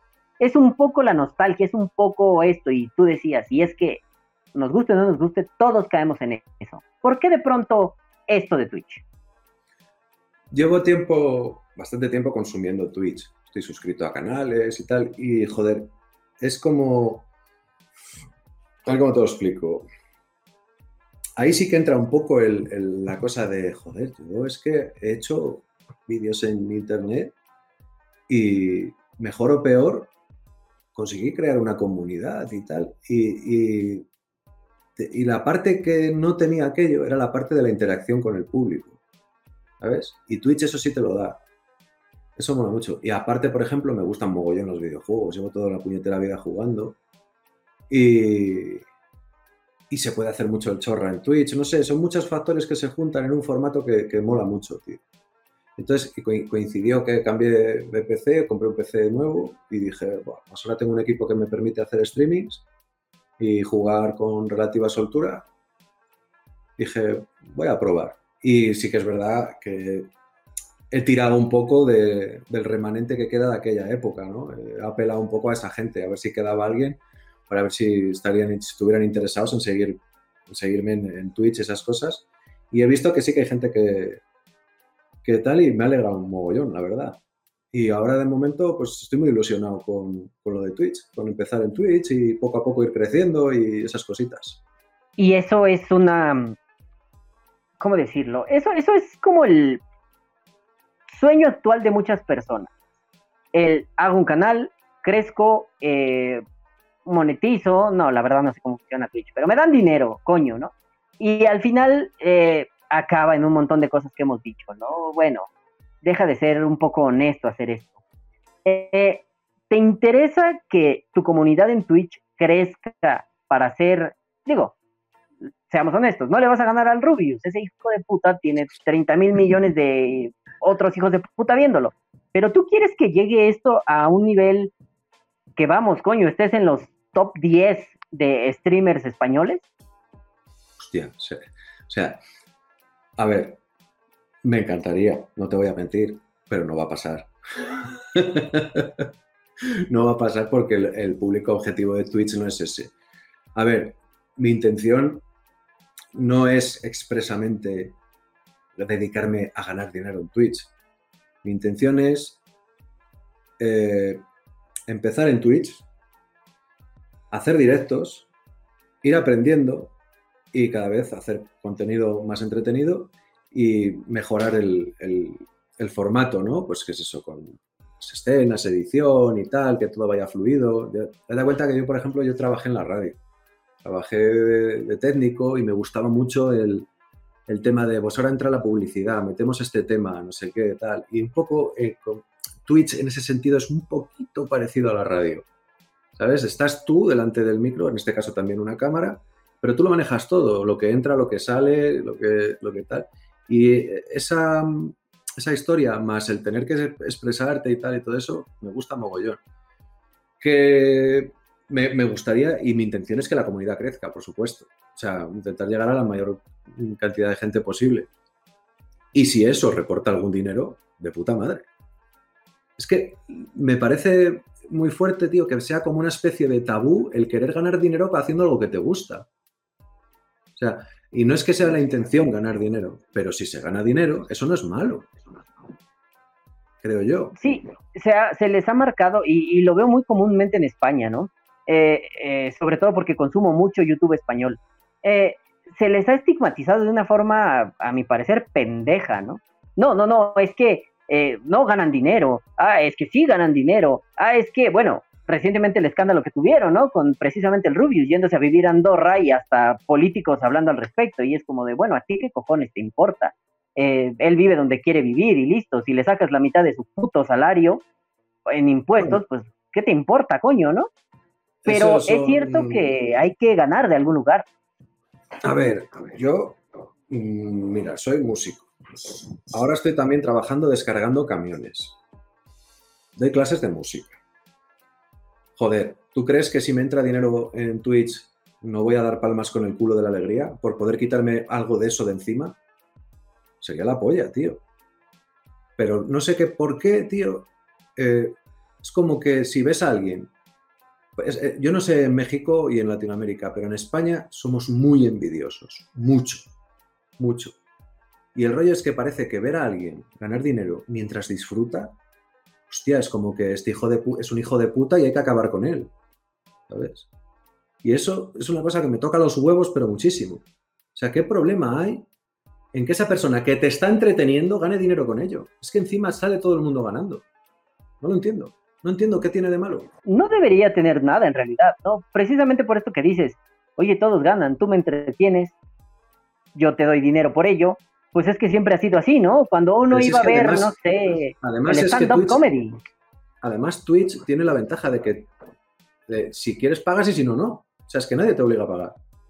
¿Sabes? El contenido va a ser el mismo. Es que es, es una locura. La- la- el estigma este de ganar dinero con Internet. es- con Internet, eh, digamos, con el rollo del espectáculo. Vamos a llamarlo así. Ah, sí, claro, porque si tú fueras un corredor de bolsa de estos de internet Ah, sí, sí. o con criptomonedas, no, diferente. ¿Qué, qué Entonces tipazo? eres-. Mm. Entonces eres un triunfador y un tío de puta madre y tal, pero Porque parece que crear contenido en internet, Twitch, YouTube, Instagram, lo que quieras, parece que es algo no productivo, ¿no? O sea, estás de flojo, eres, eres un, Sí, es como- un es de relegado poco valor. social. ¿Sí? es como que es de poco valor, ¿no? Es como la música y el cine, que es un producto de poco valor, porque la- se ha devaluado muchísimo, muchísimo, muchísimo. La, la música ya no vale nada. O sea, hoy en día, eh, por 10 eh, euros, no sé cuánto vale, tienes todo el catálogo de música que quieras. Dime tú qué respeto se le puede tener a la música cuando puedes escuchar toda la música que quieras por 10 euros al mes. ¿Eh? Dime tú qué respeto le puedes tener al cine cuando pagas una suscripción a un servicio y tienes todas las películas que, hay. O sea, me parece de puta madre que exista eso, pero por contrapartida le resta valor. Es decir, le resta el sacrificio que suponía hace años comprarse un disco, ir a ver una película, ¿sabes? Lo valorabas mucho más. Cuando digo que le quita valores me refiero a eso. ¿vale? No ya no a valor económico, porque las cosas, bueno, sí, valor económico también, porque las producciones cada vez son más caras, ¿sabes? Tanto musicales como, bueno, musicales no tanto, como cinematográficas, pero los precios a los que se vende cada vez son más baratos. Es decir, la gente ya no está dispuesta a pagar por contenido. O sea, lo ven como algo falto de valor, como algo que está ahí gratis, siempre va a estar ahí, y si no es esto, es otra cosa y me conformo, me vale. ¿Vale? Hay, Es, en realidad, hay poca gente que sea exigente en ese sentido y diga, no, voy a pagar por esto para tener un producto de calidad. ¿sabes? Yo creo que, que van por ahí los tiros. a mí lo que me molesta es que tras esto, ¿no? Por ejemplo, pensando en Spotify o Netflix, por ejemplo, ¿no? Se, se intenta argumentar que es una democratización, ¿no? Que todos tengan acceso, que, que por una cantidad módica puedas acceder a ello. Pero es que, Pero bueno, es tampoco que- podemos negar que el arte siempre fue elitista. Debe ser elitista. Y por esto me van a crucificar, me da igual. O sea, yo siempre lo he defendido. O sea, el arte debe pertenecer, no, no pertenecer a las élites, porque para eso estaban, por ejemplo, los museos. O sea, no los museos, tú vas, pagas y ves todos los cuadros que te salga de los cojones y las esculturas y lo que sea. Pero en su momento, si no hubiera sido por la gente que se lo podía permitir, no existiría ese arte que disfrutas años después. El problema es que cuando es gratis, cuando es para todo el mundo, cuando no cuesta nada, ¿qué sentido tiene hacerlo? O sea, ¿de qué va a vivir la persona que lo hace? O sea, ¿cómo una persona va a dedicar las 24 horas del día a crear una obra de puta madre cuando no gana dinero suficiente y, no puede dedicarle ni cinco minutos? O sea, es, que es, imposible querer volver a, estándares de calidad en, el ámbito artístico de hace 20, 30 años con el valor que se le da hoy a la música y al arte. O sea, es que es ridículo. El alimento no llega a tu mesa con likes. Ese es el punto. Claro, tío. ¿Sabes? O sea, tiene, tiene que haber un equilibrio. Ni- no, es- no digo que esté bien o mal, pero ni hay que ganar millonadas por hacer cualquier tontería, pero tampoco tiene que ser todo gratis. Tiene que haber un equilibrio. Yo siempre he dicho que hay que pagar por, la- por las cosas. sea, yo no pirateo películas, no pirateo música. Me compro todas las películas que veo y tengo a lo mejor mil y pico películas. O sea, es, es una locura. La música, a ver, yo tengo Spotify porque descubro mucha música ahí, pero luego me compro los discos. O sea, es que no sé, yo para eso es que soy muy rarito. A lo mejor es que como me dedico a ello, pues le tengo más respeto, pero ojo, y entiendo que la gente no le tenga respeto, porque ha, ha sido un poco la pescadilla que se muerde la cola. La gente empezó a piratear música, se dio cuenta de que la podía tener gratis. Como la podía tener gratis, la gente que la vendía decidió venderla más, prácticamente regalarla. Y a día de hoy pasa lo que pasa, que cada vez es más difícil, hay tanta oferta mediocre que es muy difícil encontrar nada bueno. Claro, eh, te enfrentas a, digo, más allá de los tiempos de pandemia, te enfrentas a ya no vender la, el producto, la música, una canción, te enfrentas a esa canción tiene que tener 30 millones de likes en YouTube y eso me da para después dar un concierto en el cual sí voy a ganar, ¿no? Claro, Eh, claro. Y de pronto te encuentras a la mitad de la pandemia donde pues ni conciertos ni nada, puro YouTube, ¿no? Entonces, al final es un carajo, creo que se trata de un tema de justicia, un tema de cuánto esfuerzo ah, pudo haber puesto el compositor, el músico, el que quieras, ¿no? ¿Cuánto esfuerzo pudo haber puesto? Me imagino que demasiado, porque mira, yo canto y parece que estás matando una cabra, pero aquel que lo hace, que se ha preparado, oye, es lo mismo que decirle a, no sé, a tu médico, no, cóbrame más barato la, la, la, la revisión, porque si no, pues creo que me estás robando. Sí, carajo, y los años que estudié, y los años que me he matado actualizándome, y todo lo que quieras, ¿no? Es, es Mm. esta, aquí en México es muy común el regateo, ¿no? Pero es esta dinámica horrible del regateo.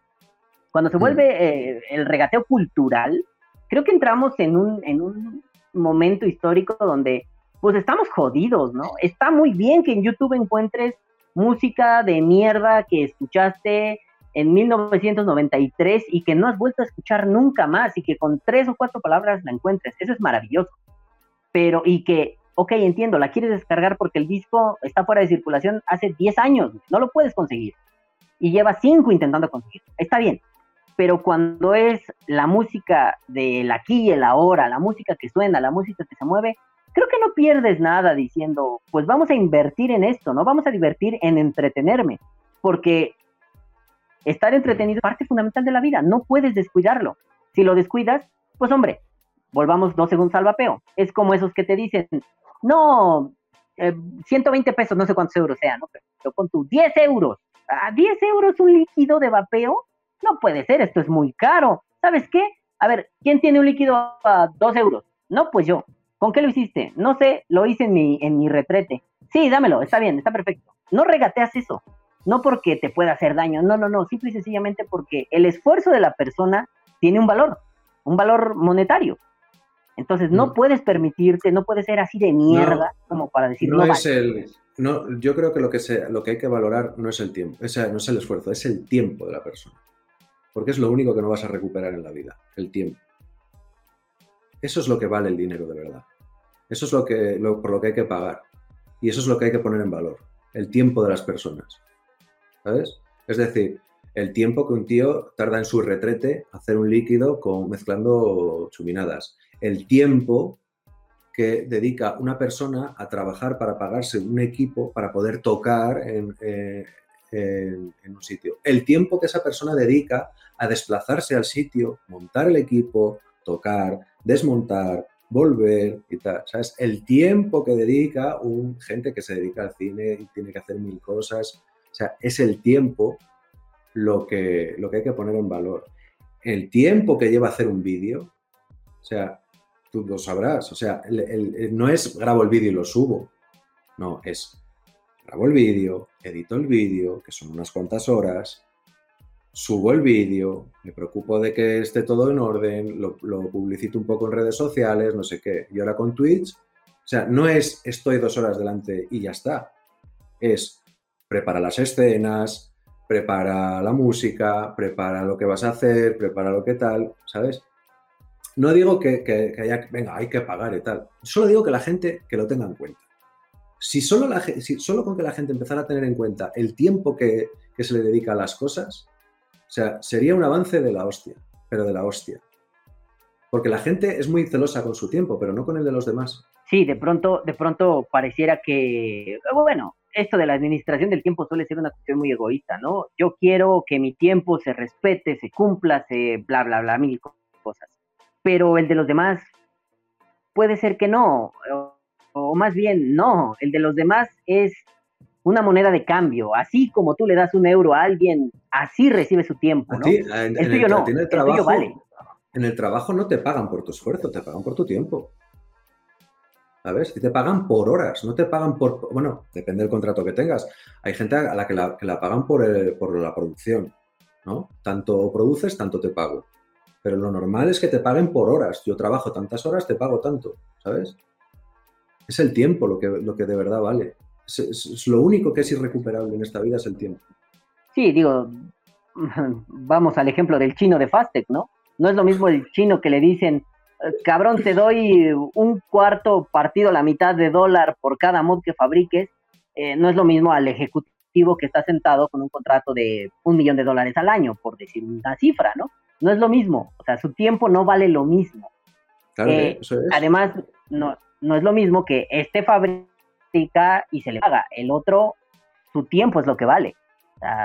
Lecciones de marxismo sencillas con Pepe y Balam, ¿no? Eh, al final es un, lo que cuenta es tu esfuerzo puede mantenerte en ese trabajo, pero lo que hace en realidad que seas considerado para ese trabajo es la cantidad de tiempo que estás dispuesto. Aquí en México es muy común una frase horrible, por cierto, que es un ponte la camiseta. Eso de ponerse la camiseta suena algo como comprometerse con la empresa, ¿no? Nada grave. Pero en la práctica, en realidad es un, eh, tienes que estar horas extras sin pagar, tienes que venir días que no deberías venir, tienes que hacer más, depositar más tiempo y además no quejarte. Entonces, Claro. pareciera que esto de ponerse la camiseta, no, Eso, eso también pasa en España, ¿eh? no es solo cosa de México. Eso también pasa en España, lamentablemente. Pero bueno, es la realidad que nos ha tocado vivir. Y es así. El tiempo de unas personas Claro. no vale lo mismo que el de otras. También es verdad que el tiempo de, los, el, el tiempo de las personas que cobran más vale más porque esa persona se ha preocupado de que su tiempo valga más. Y ha invertido su tiempo en que su tiempo valga más. Y su dinero. Sí, digo, y por eso de pronto nos encontramos con que, oye, ¿y si hago un canal de Twitch? Oye, ¿y si subo videos a YouTube? Oye, estas formas alternativas que ni tan alternativas, pero así les encanta llamarle, estas form- formas alternativas de, de obtener ingresos, ¿no? De pronto, y no me dejarás mentir, la creación de un video puede llevarte bastante tiempo, tiempo que podrías invertir en un trabajo, en un trabajo haciendo lo que sea, ¿no? En cualquier trabajo tradicional.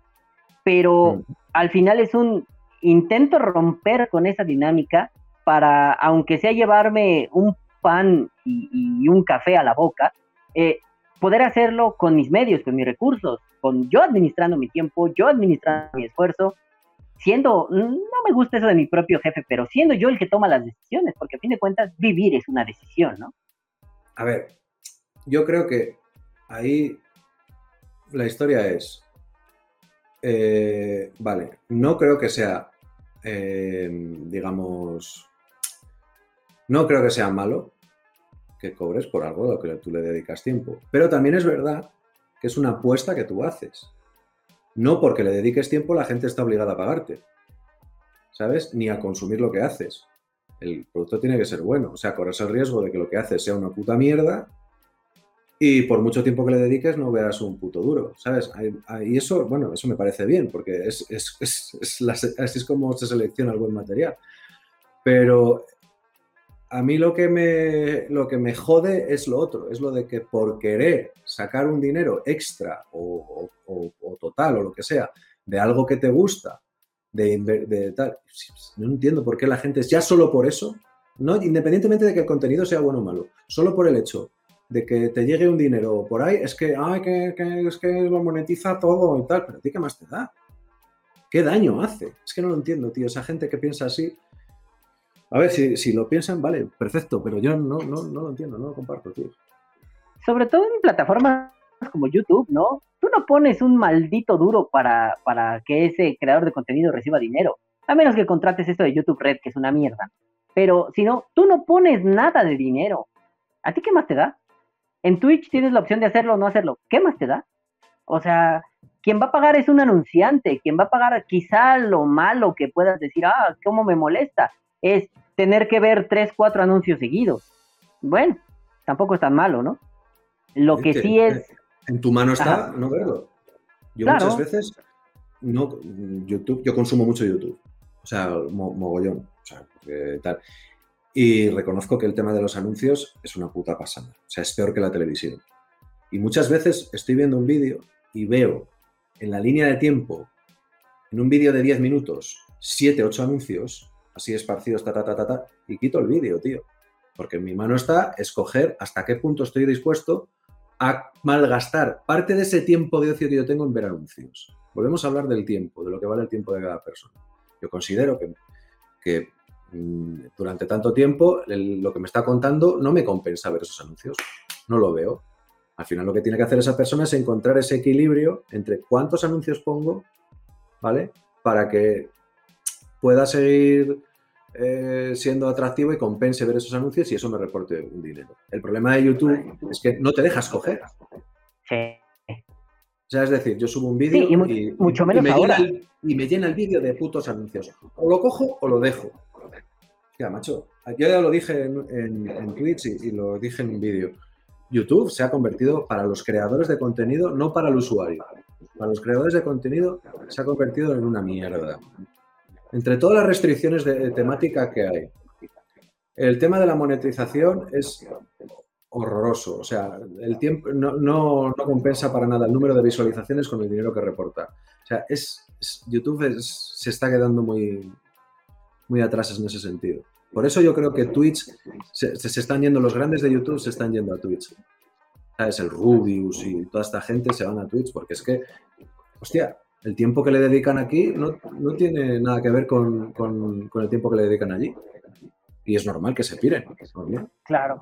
Y además se ha vuelto una especie de imperio del mal, ¿no? De pronto hace un tiempo me llegó una notificación al correo diciendo, a ver, este, tú no estás monetizado, eh, estuviste monetizado como una semana y después te mandamos al infierno, pero eh, ¿qué crees? Que YouTube ahorita ya va a poner anuncios, estés o no estés monetizado. Antes sí, no te poníamos anuncios cuando no estábamos monetizados, pero ahora pues nos vale madre y sí te vamos a poner anuncios. Oye, pero no voy a recibir nada. No me importa, esta es mi plataforma, jódete. Ah, bueno, en ese lado tienen razón, es tuyo, ¿no? Pero, Pero también es cierto que, hombre, ¿qué a- está pasando? Van a así van a conseguir van a conseguir que cada vez más gente mm, se, se pire de YouTube. Es que es así. Esto es, es- es como siempre. O sea, cuanto mejor va una plataforma, peor para el creador de contenido. Siempre. Y con Twitch pasará. Estoy segurísimo. Estoy seguro que, que ahora sí, ahora es todo muy bonito. La gente uh, cobra la mitad de lo que, que tal, te lo, te lo dan para ti, es, eh, no sé qué. Llegará un momento en el que cuando Twitch esté más extendido, más masificado, más gente lo consuma y más ingresos produzca, menos porcentaje para los creadores y cada vez peores condiciones. Estoy seguro porque ha pasado en todas las plataformas y pasará. A fin de cuentas es el destino de, todo, de todas estas nuevas formas de entender la comunicación. Eh, creíamos hace 25 años que la televisión era eterna y que la televisión iba a ser para siempre. Y ahora la televisión vive una crisis tremenda porque la gente ha decidido mirar otros contenidos en otras plataformas. Le va a pasar a YouTube, Sí. le va a pasar a Twitch, le va a pasar a Spotify, le va a pasar a todo porque de pronto llegará algo nuevo y nos mudaremos a eso nuevo y tal vez no lo aceptemos, no nos guste, pero iremos a ver de qué trata. ¿no? Esto, Mm. esto, esto me hace pensar demasiado en el vapeo. El vapeo va para allá. El vapeo como método disruptivo de bla, bla, bla, lo que quieras, la disrupción, la, lo que sea, no importa. Va para allá. En general, todo en la vida va para allá. Cuando algo nuevo llegue, lo viejo va a ser sustituido, ¿no? Sí, te podría decir que a mí me encanta cómo suena la música grabada en mono. Es, es maravillosa pero definitivamente grabar en estéreo tiene un plus.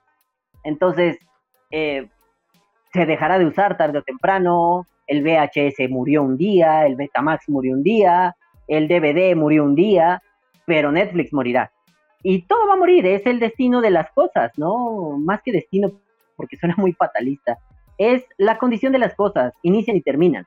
Eh, aquí creo que el problema es que mientras existan, haya unas condiciones un poco nazis para que se pueda habitar esos espacios, ¿no? Es esto de que te decía, ¿no? De pronto, pues no te voy a monetizar, pero sí te voy a poner anuncios. Bueno, pues joder, yo soy el que decidí subir mi mierda a tu plataforma, ¿no? Tampoco es Ya, que alguien me hubiera puesto una pistola en la cabeza. Sí, eso es, eso es lo que te va a decir. Es decir, las condiciones son las que son, o lo tomas o lo dejas. Nadie te obliga a subir los vídeos a YouTube. O sea, yo, por ejemplo, en Twitch, yo estoy al tanto de que hay cosas que no puedo decir. Hay cosas, temas que no puedo tratar. Palabras directamente que independientemente del contexto en el que se digan, no puedo decir. Pero yo acepto ese contrato y, y acepto las consecuencias en el caso de que me lo salte. ¿Sabes? Por eso al final las plataformas estas, te digo que acaban, acaban hechas una puta mierda porque entre restricciones, querer- por querer acontentar a todo el mundo, porque a ver, son, son empresas que tienen que llegar al mayor número de gente posible. Y si ahora la moda es ofenderse por cualquier pijada que digas, esa pijada pues no la puedes decir, ¿vale? Ya está. Si quiero disfrutar de lo que me, de lo que me aporta la plataforma, pues tengo que tragar con eso, tío. Es un contrato que, que- aceptas. No hay más. El, el problema está en donde se pierde contenido relevante. Y lo pongo con un ejemplo muy caricaturesco, ¿no? ¿Qué pasó con todos esos canales de educación sexual para jóvenes que había en YouTube? Ah, se fueron a la mierda, porque decían pene, adiós. Y ni siquiera porque no pueden decir pene, ¿no? O sea, a la mierda tú también, ¿no? Entonces de pronto se tienen que encontrar otras formas, otros recursos. Y sí, al final quizá nadie ve, no sé, Vimeo, tutv.com, nadie ve esas porquerías, pero no te queda más que subir allí tu contenido y difundirlo. Al final es una cuestión de marketing, pero bien es cierto que contenido muy valioso se perdió, ¿no? Eh, Dentro de lo bueno y de lo mierda. A mí me encantaba ver a un, a un tipo, es como precursor de los videos idiotas en Latinoamérica, el bananero. Pero bueno, el tipo tenía un humor cruel, grosero, asqueroso y sexual, ¿no? Pero era muy divertido. Y el bananero sube videos a su canal una vez cada dos años. ¿Por qué? Porque él mismo lo ha dicho, ¿no? Esto es una mierda, no puedo decir lo que quiero decir. ¿Saben qué? Vayan a la mierda. Y tiene una radio por internet que nadie escucha, pero ahí puede ser lo que él quiere ser y no lo ha dejado de hacer. Entonces, yo creo que esto está, esta corrección política ha condenado a morir a un montón de cosas. Eh, Mm. Cosas que algunas sí valía la pena que murieran, qué bueno. Otras no, no valían la pena.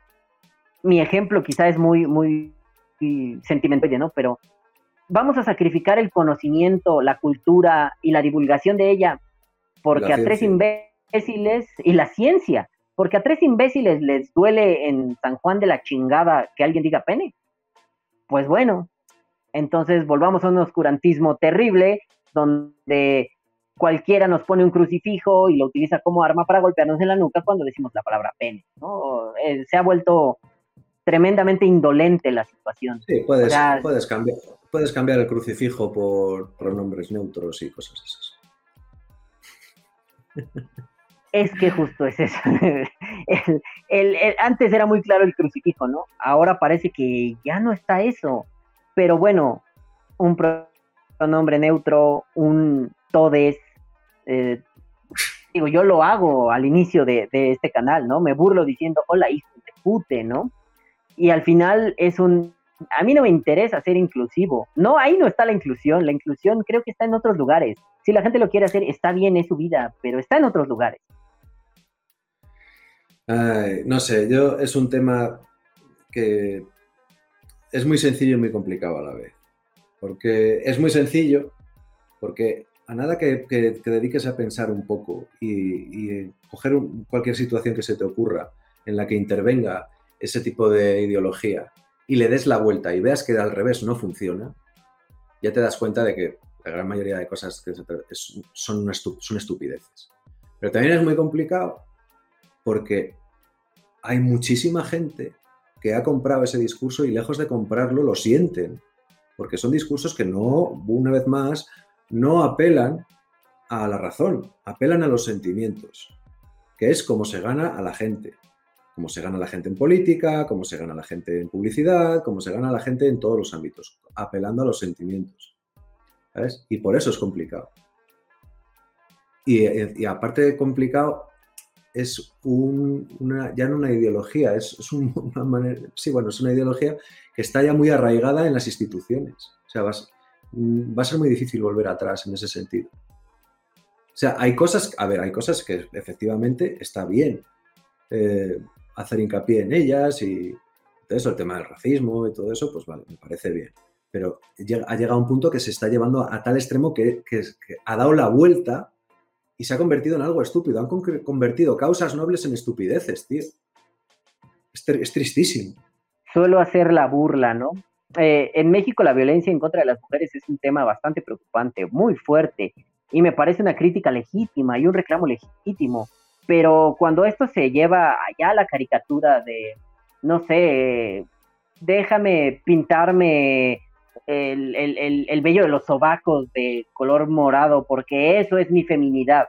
Yo no te voy a decir que es tu feminidad, pero en serio es importante en una lucha, en un combate contra la violencia, en vez de instruir, en vez de incidir realmente, pintarte los sobacos.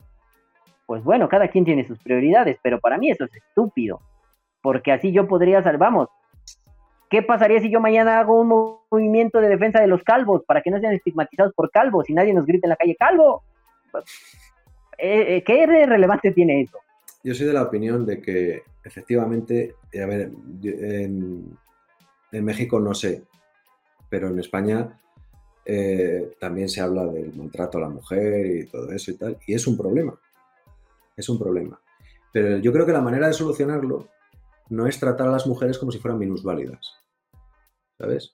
Que eso es una cosa que me jode mucho. O sea, porque para ahora, ahora eh, el- digamos que el tema del fe- feminismo es tratar a las mujeres como si no supieran hacer nada, como si necesitaran ayuda para todo. Coño, que se trata de lo contrario, que son perfectamente capaces de hacer cualquier cosa.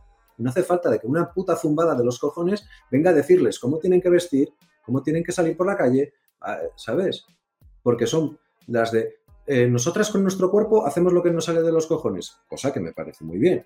Pero luego no vengas diciéndole a ellas eh, cómo tienen que ser para, ¿sabes? Para, para ser mujeres.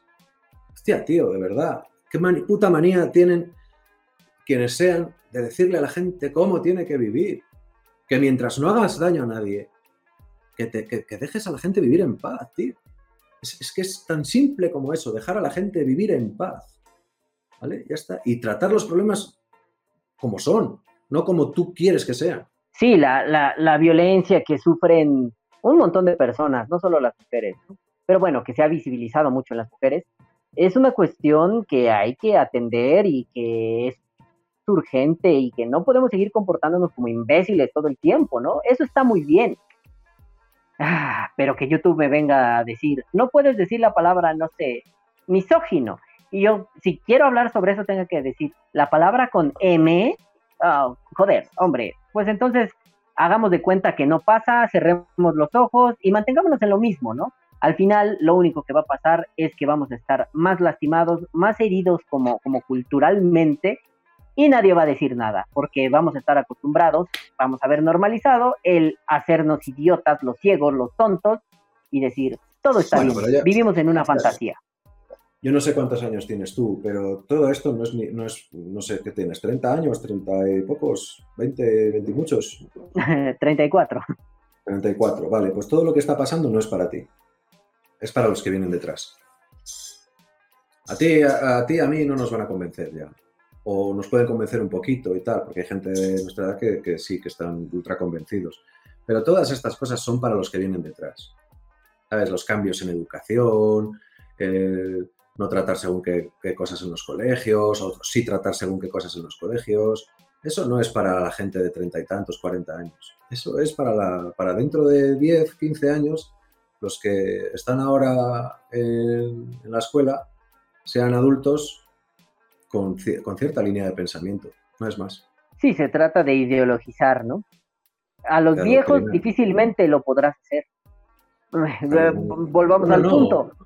No les eh, o sea, a la gente que le interesa promover este tipo de cosas, por lo que sea, porque la verdad es que parece como que hay una especie de, de mano misteriosa que quiere introducir todas estas cosas y tal, no creo, pero bueno. A la gente que le interesa introducir estas cosas, O sea, la gente a partir de cierta edad le importa tres cojones. O sea, lo que quieren es que dentro de unos años la gran mayoría piense así y mantener su estatus. Sí, claro, es, es el es, es un ejercicio de poder a largo plazo, ¿no? Ahorita, Sí. ah, estos se van a morir, no me importa. Los, que vienen en el camino, exactamente, es ingeniería social. Los que vienen para allá adelante, ya están más muertos que nada, ya, ya Pero son cadáveres que- con piernas. Pero que esto no es de ahora, ¿eh? O sea, porque la, la gente esta que la llaman de extrema derecha porque opinan desde, de según qué manera, o sea, esto es como que esto es nuevo, esto no es nuevo. O sea, esto se ha hecho siempre. O sea, se trata de moldear como tú quieres a las, a las generaciones, a las nuevas generaciones para que el día de mañana ¿eh? te asegures de que ellos te van a mantener donde estás. ¿Sabes? No es más. No es nuevo. Ahora lo que pasa es que toca pensar así. Pero antes era diferente. Antes era tener a la mujer en casa, eso había que ser así, era lo que en el colegio se enseñaba, a la mujer en casa y fregando y tal, y ellas era lo que tenían que ser, incluso era, era lo deseado, ¿sabes? Pero siempre, siempre, siempre se ha hecho así.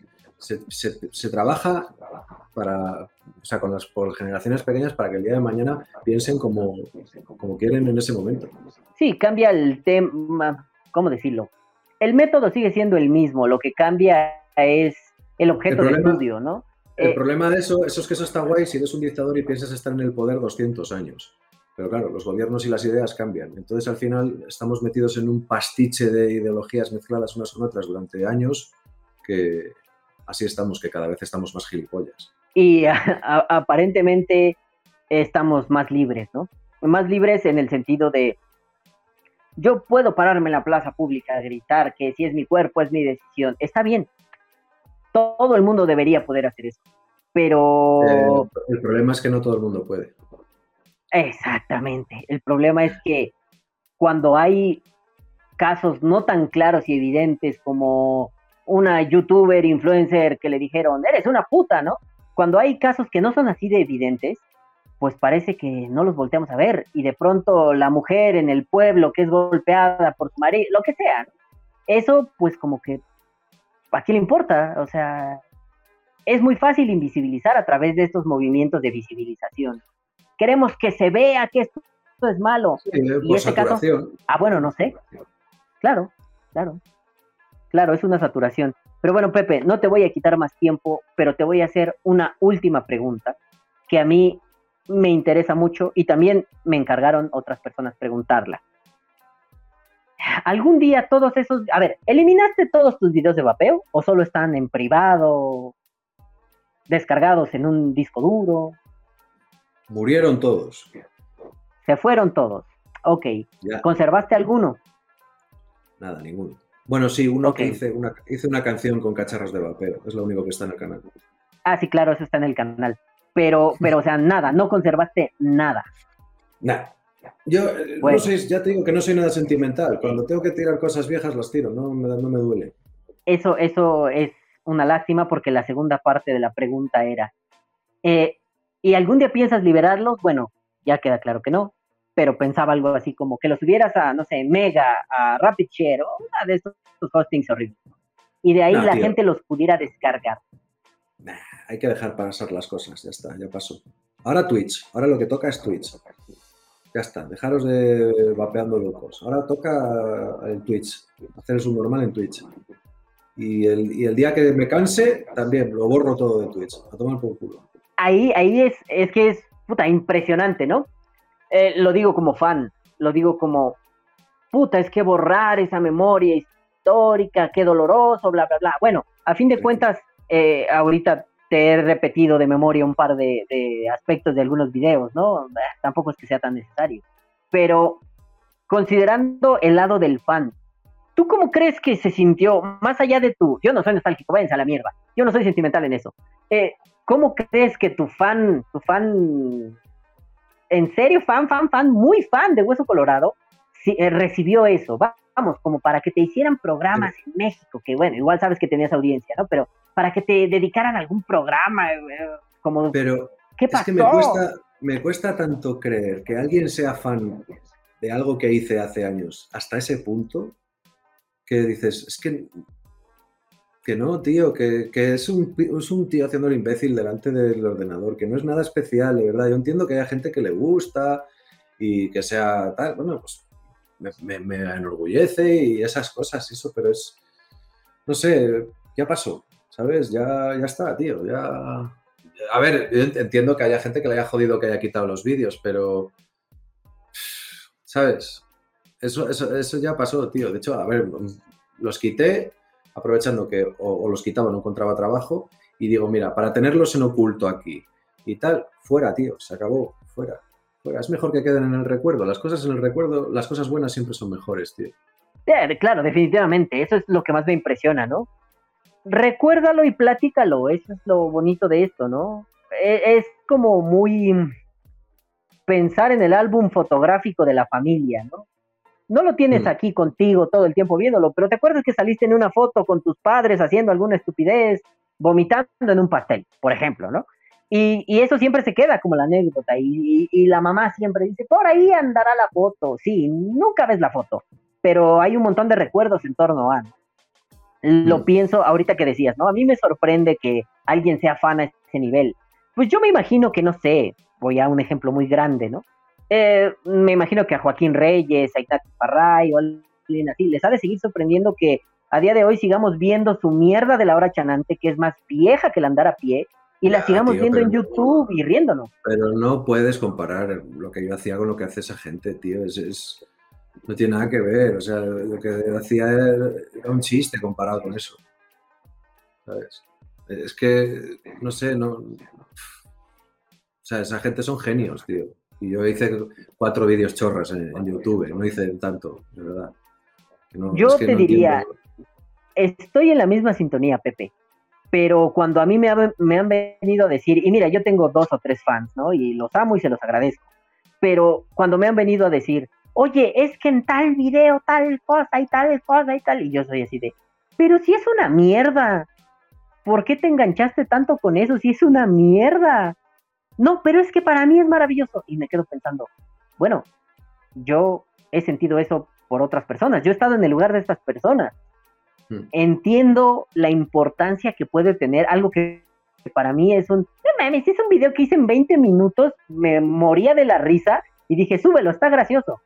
Y, y después Mm. para la gente se vuelve como un, un hit en su historia, un, un punto importante que disfrutan, que quieren tener. E- e- es eso, ¿no? Es como el, no solo me gusta lo que haces, sino le di un valor agregado a lo que haces y me parece maravilloso. Digo, todos tenemos una especie de ídolos, ¿no? No me gusta esa palabra, pero bueno, todos tenemos gente que nos ha marcado su contenido, su música, su lo que quieras. Todos tenemos eso, ¿no? Eh, te podría decir, tú ahí atrás tienes un cuadro de cuatro hijos de puta ingleses, niños bonitos, que su música me marcó, pero en serio, ¿no? Y al final es un, seguramente sí, a John Lennon, ¿qué le importa? Está más muerto que nada. A George Harrison igual. Y Ringo Starr seguramente está bebiendo tequila en alguna mansión que tenga, ¿no? Pero no deja de ser importante el, wow, mi mierda le ha dado algo a otras personas. En eso la convierte por sí misma en importante. Sí, a ver, ya te digo que entiendo que a gente a la que le guste, pero joder, hasta el punto de. Hasta ese punto que dices, tío.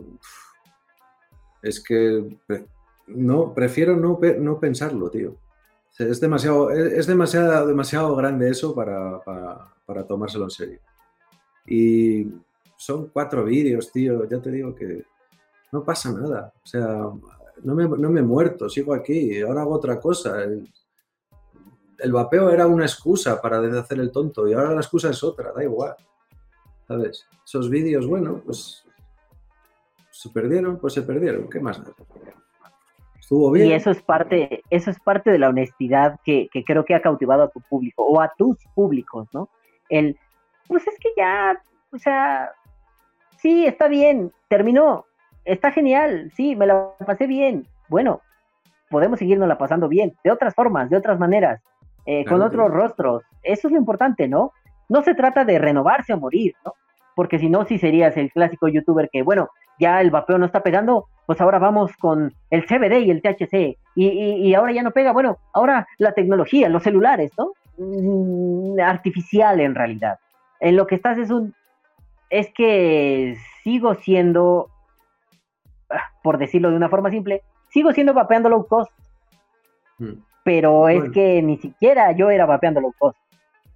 Siempre salió la pleca diciendo DPM, ¿no? Y en Sí. Twitch soy DPM.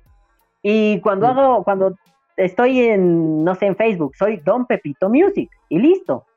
¿no? O sea, sigo siendo el mismo tipo, que en ese lugar se me conociera más como Vapeando Low Cost, que en realidad ese era el nombre del canal, no tu nickname, es un, pues mira, no dejé de ser eso, ¿no? Mm. Sí, esa es la historia, tío. Por eso que al final, no sé, es... eh, No, mira, fíjate, no me gusta, me, me incomoda el, el tema este de la adulación, ¿sabes? De, es que eres muy bueno, es que no sé qué, me da mucha vergüenza, tío. O sea, es un, no sé, es un tema que me incomoda, tío. Y es como cuando, cuando termino de tocar, ¿sabes? Cuando vas a tocar a un sitio un poco grande y tal, a todo el mundo le gusta bajar del escenario y darse el baño de masas, ¿no? De, oh, hola, hola. Así que yo me voy para el camerino, tío. No quiero saber nada. Porque me siento súper incómodo. ¿Sabes? La cosa esa de, ay, qué bien, qué bien, gracias, gracias. Pues, lo agradezco, lo agradezco mucho los, los cumplidos y todo eso, pero eh, no me, no sé. Y eso es como lo más bonito de todo esto, ¿no?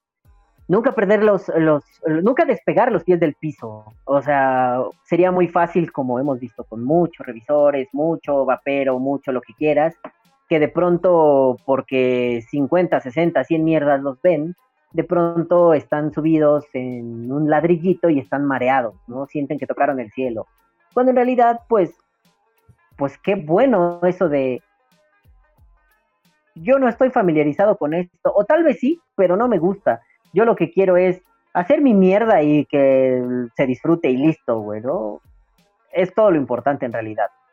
Pepe, no lo puedo evitar aunque me digas que la adulación no te gusta, siempre te lo quise decir, y tu contenido me parecía maravilloso, este, ahora en Twitch, puta, es cagarse de la risa todo el tiempo, me la paso meándome de la risa todo el tiempo, eh, sobre todo cuando entro en contacto con este como cultura española como del underground, ¿no? No el ver Sálvame o ver, no, no esas mierdas, sino entrar a este como mundo real del español que veía la tele, lo que platicabas ayer en, en- en tu directo de humor amarillo, ¿no? Fue así de, Sí. ah, sí ubicaba ese programa, aquí en México nunca llegó, pero lo he visto en internet, no con ese nombre, pero joder, es una mierda, ¿no? Esa es la cosa más divertida del mundo. Y al final es un, eso es lo importante, poder estar en contacto, lo que Twitch propicia, ¿no? El contacto directo. Y pues sí, tu contenido siempre me ha gustado, Pepe, no mames, me encantaban tus revisiones, Pepe, muchas de las mierdas que he dicho han salido de las mierdas que, que dijiste, eh, y súmale la hora chanante, ¿no? Entonces, pues Pepe, Importante. digo, a, a- a riesgo de sonar fanboy, te dije que tarde o temprano iba a pasar. Te quiero agradecer de parte de un montón de gente en México que le encantaba tu contenido, que ahora muchos ni siquiera saben que estás en Twitch. Pero bueno, te quiero agradecer porque, puta, nos hiciste las tardes a un montón de personas viendo tus videos, cagándonos de la risa. Y ahora nos harás, aquí es de tarde cuando tu directo, nos harás las tardes de los domingos, harás que, que nos caguemos de la risa y estemos Y los jueves. puta, pasándonos Sí, un- y los jueves, y los jueves, Y miércoles, y los jueves. perdón. Pero Miércoles. ah, cabrón. jueves, sí, miércoles, miércoles. Así que Pepe, por favor, haznos el anuncio de el Twitch, de cómo va, de a qué hora, en dónde, cómo, por qué. Desmiente eso de Vapeando Low Cost regresó, porque eso no es cierto. Pero por favor, Pepe, dale, este espacio es tuyo ahora. Eh, vapeando low cost no he regresado porque ya no vapeo. Así que ahora lo que me dedico es hacer el gilipollas en Twitch. En vez de hacer el gilipollas con el vapeo, ahora lo hago pues con los videojuegos haciendo el capullo en directo. Así que eh, sígueme si quieres en eh, Don Pepito Music. No sé si vas a poner algo por aquí. No. Don Pepito Music en Twitch los domingos y los miércoles. Menos esta semana que es el jueves.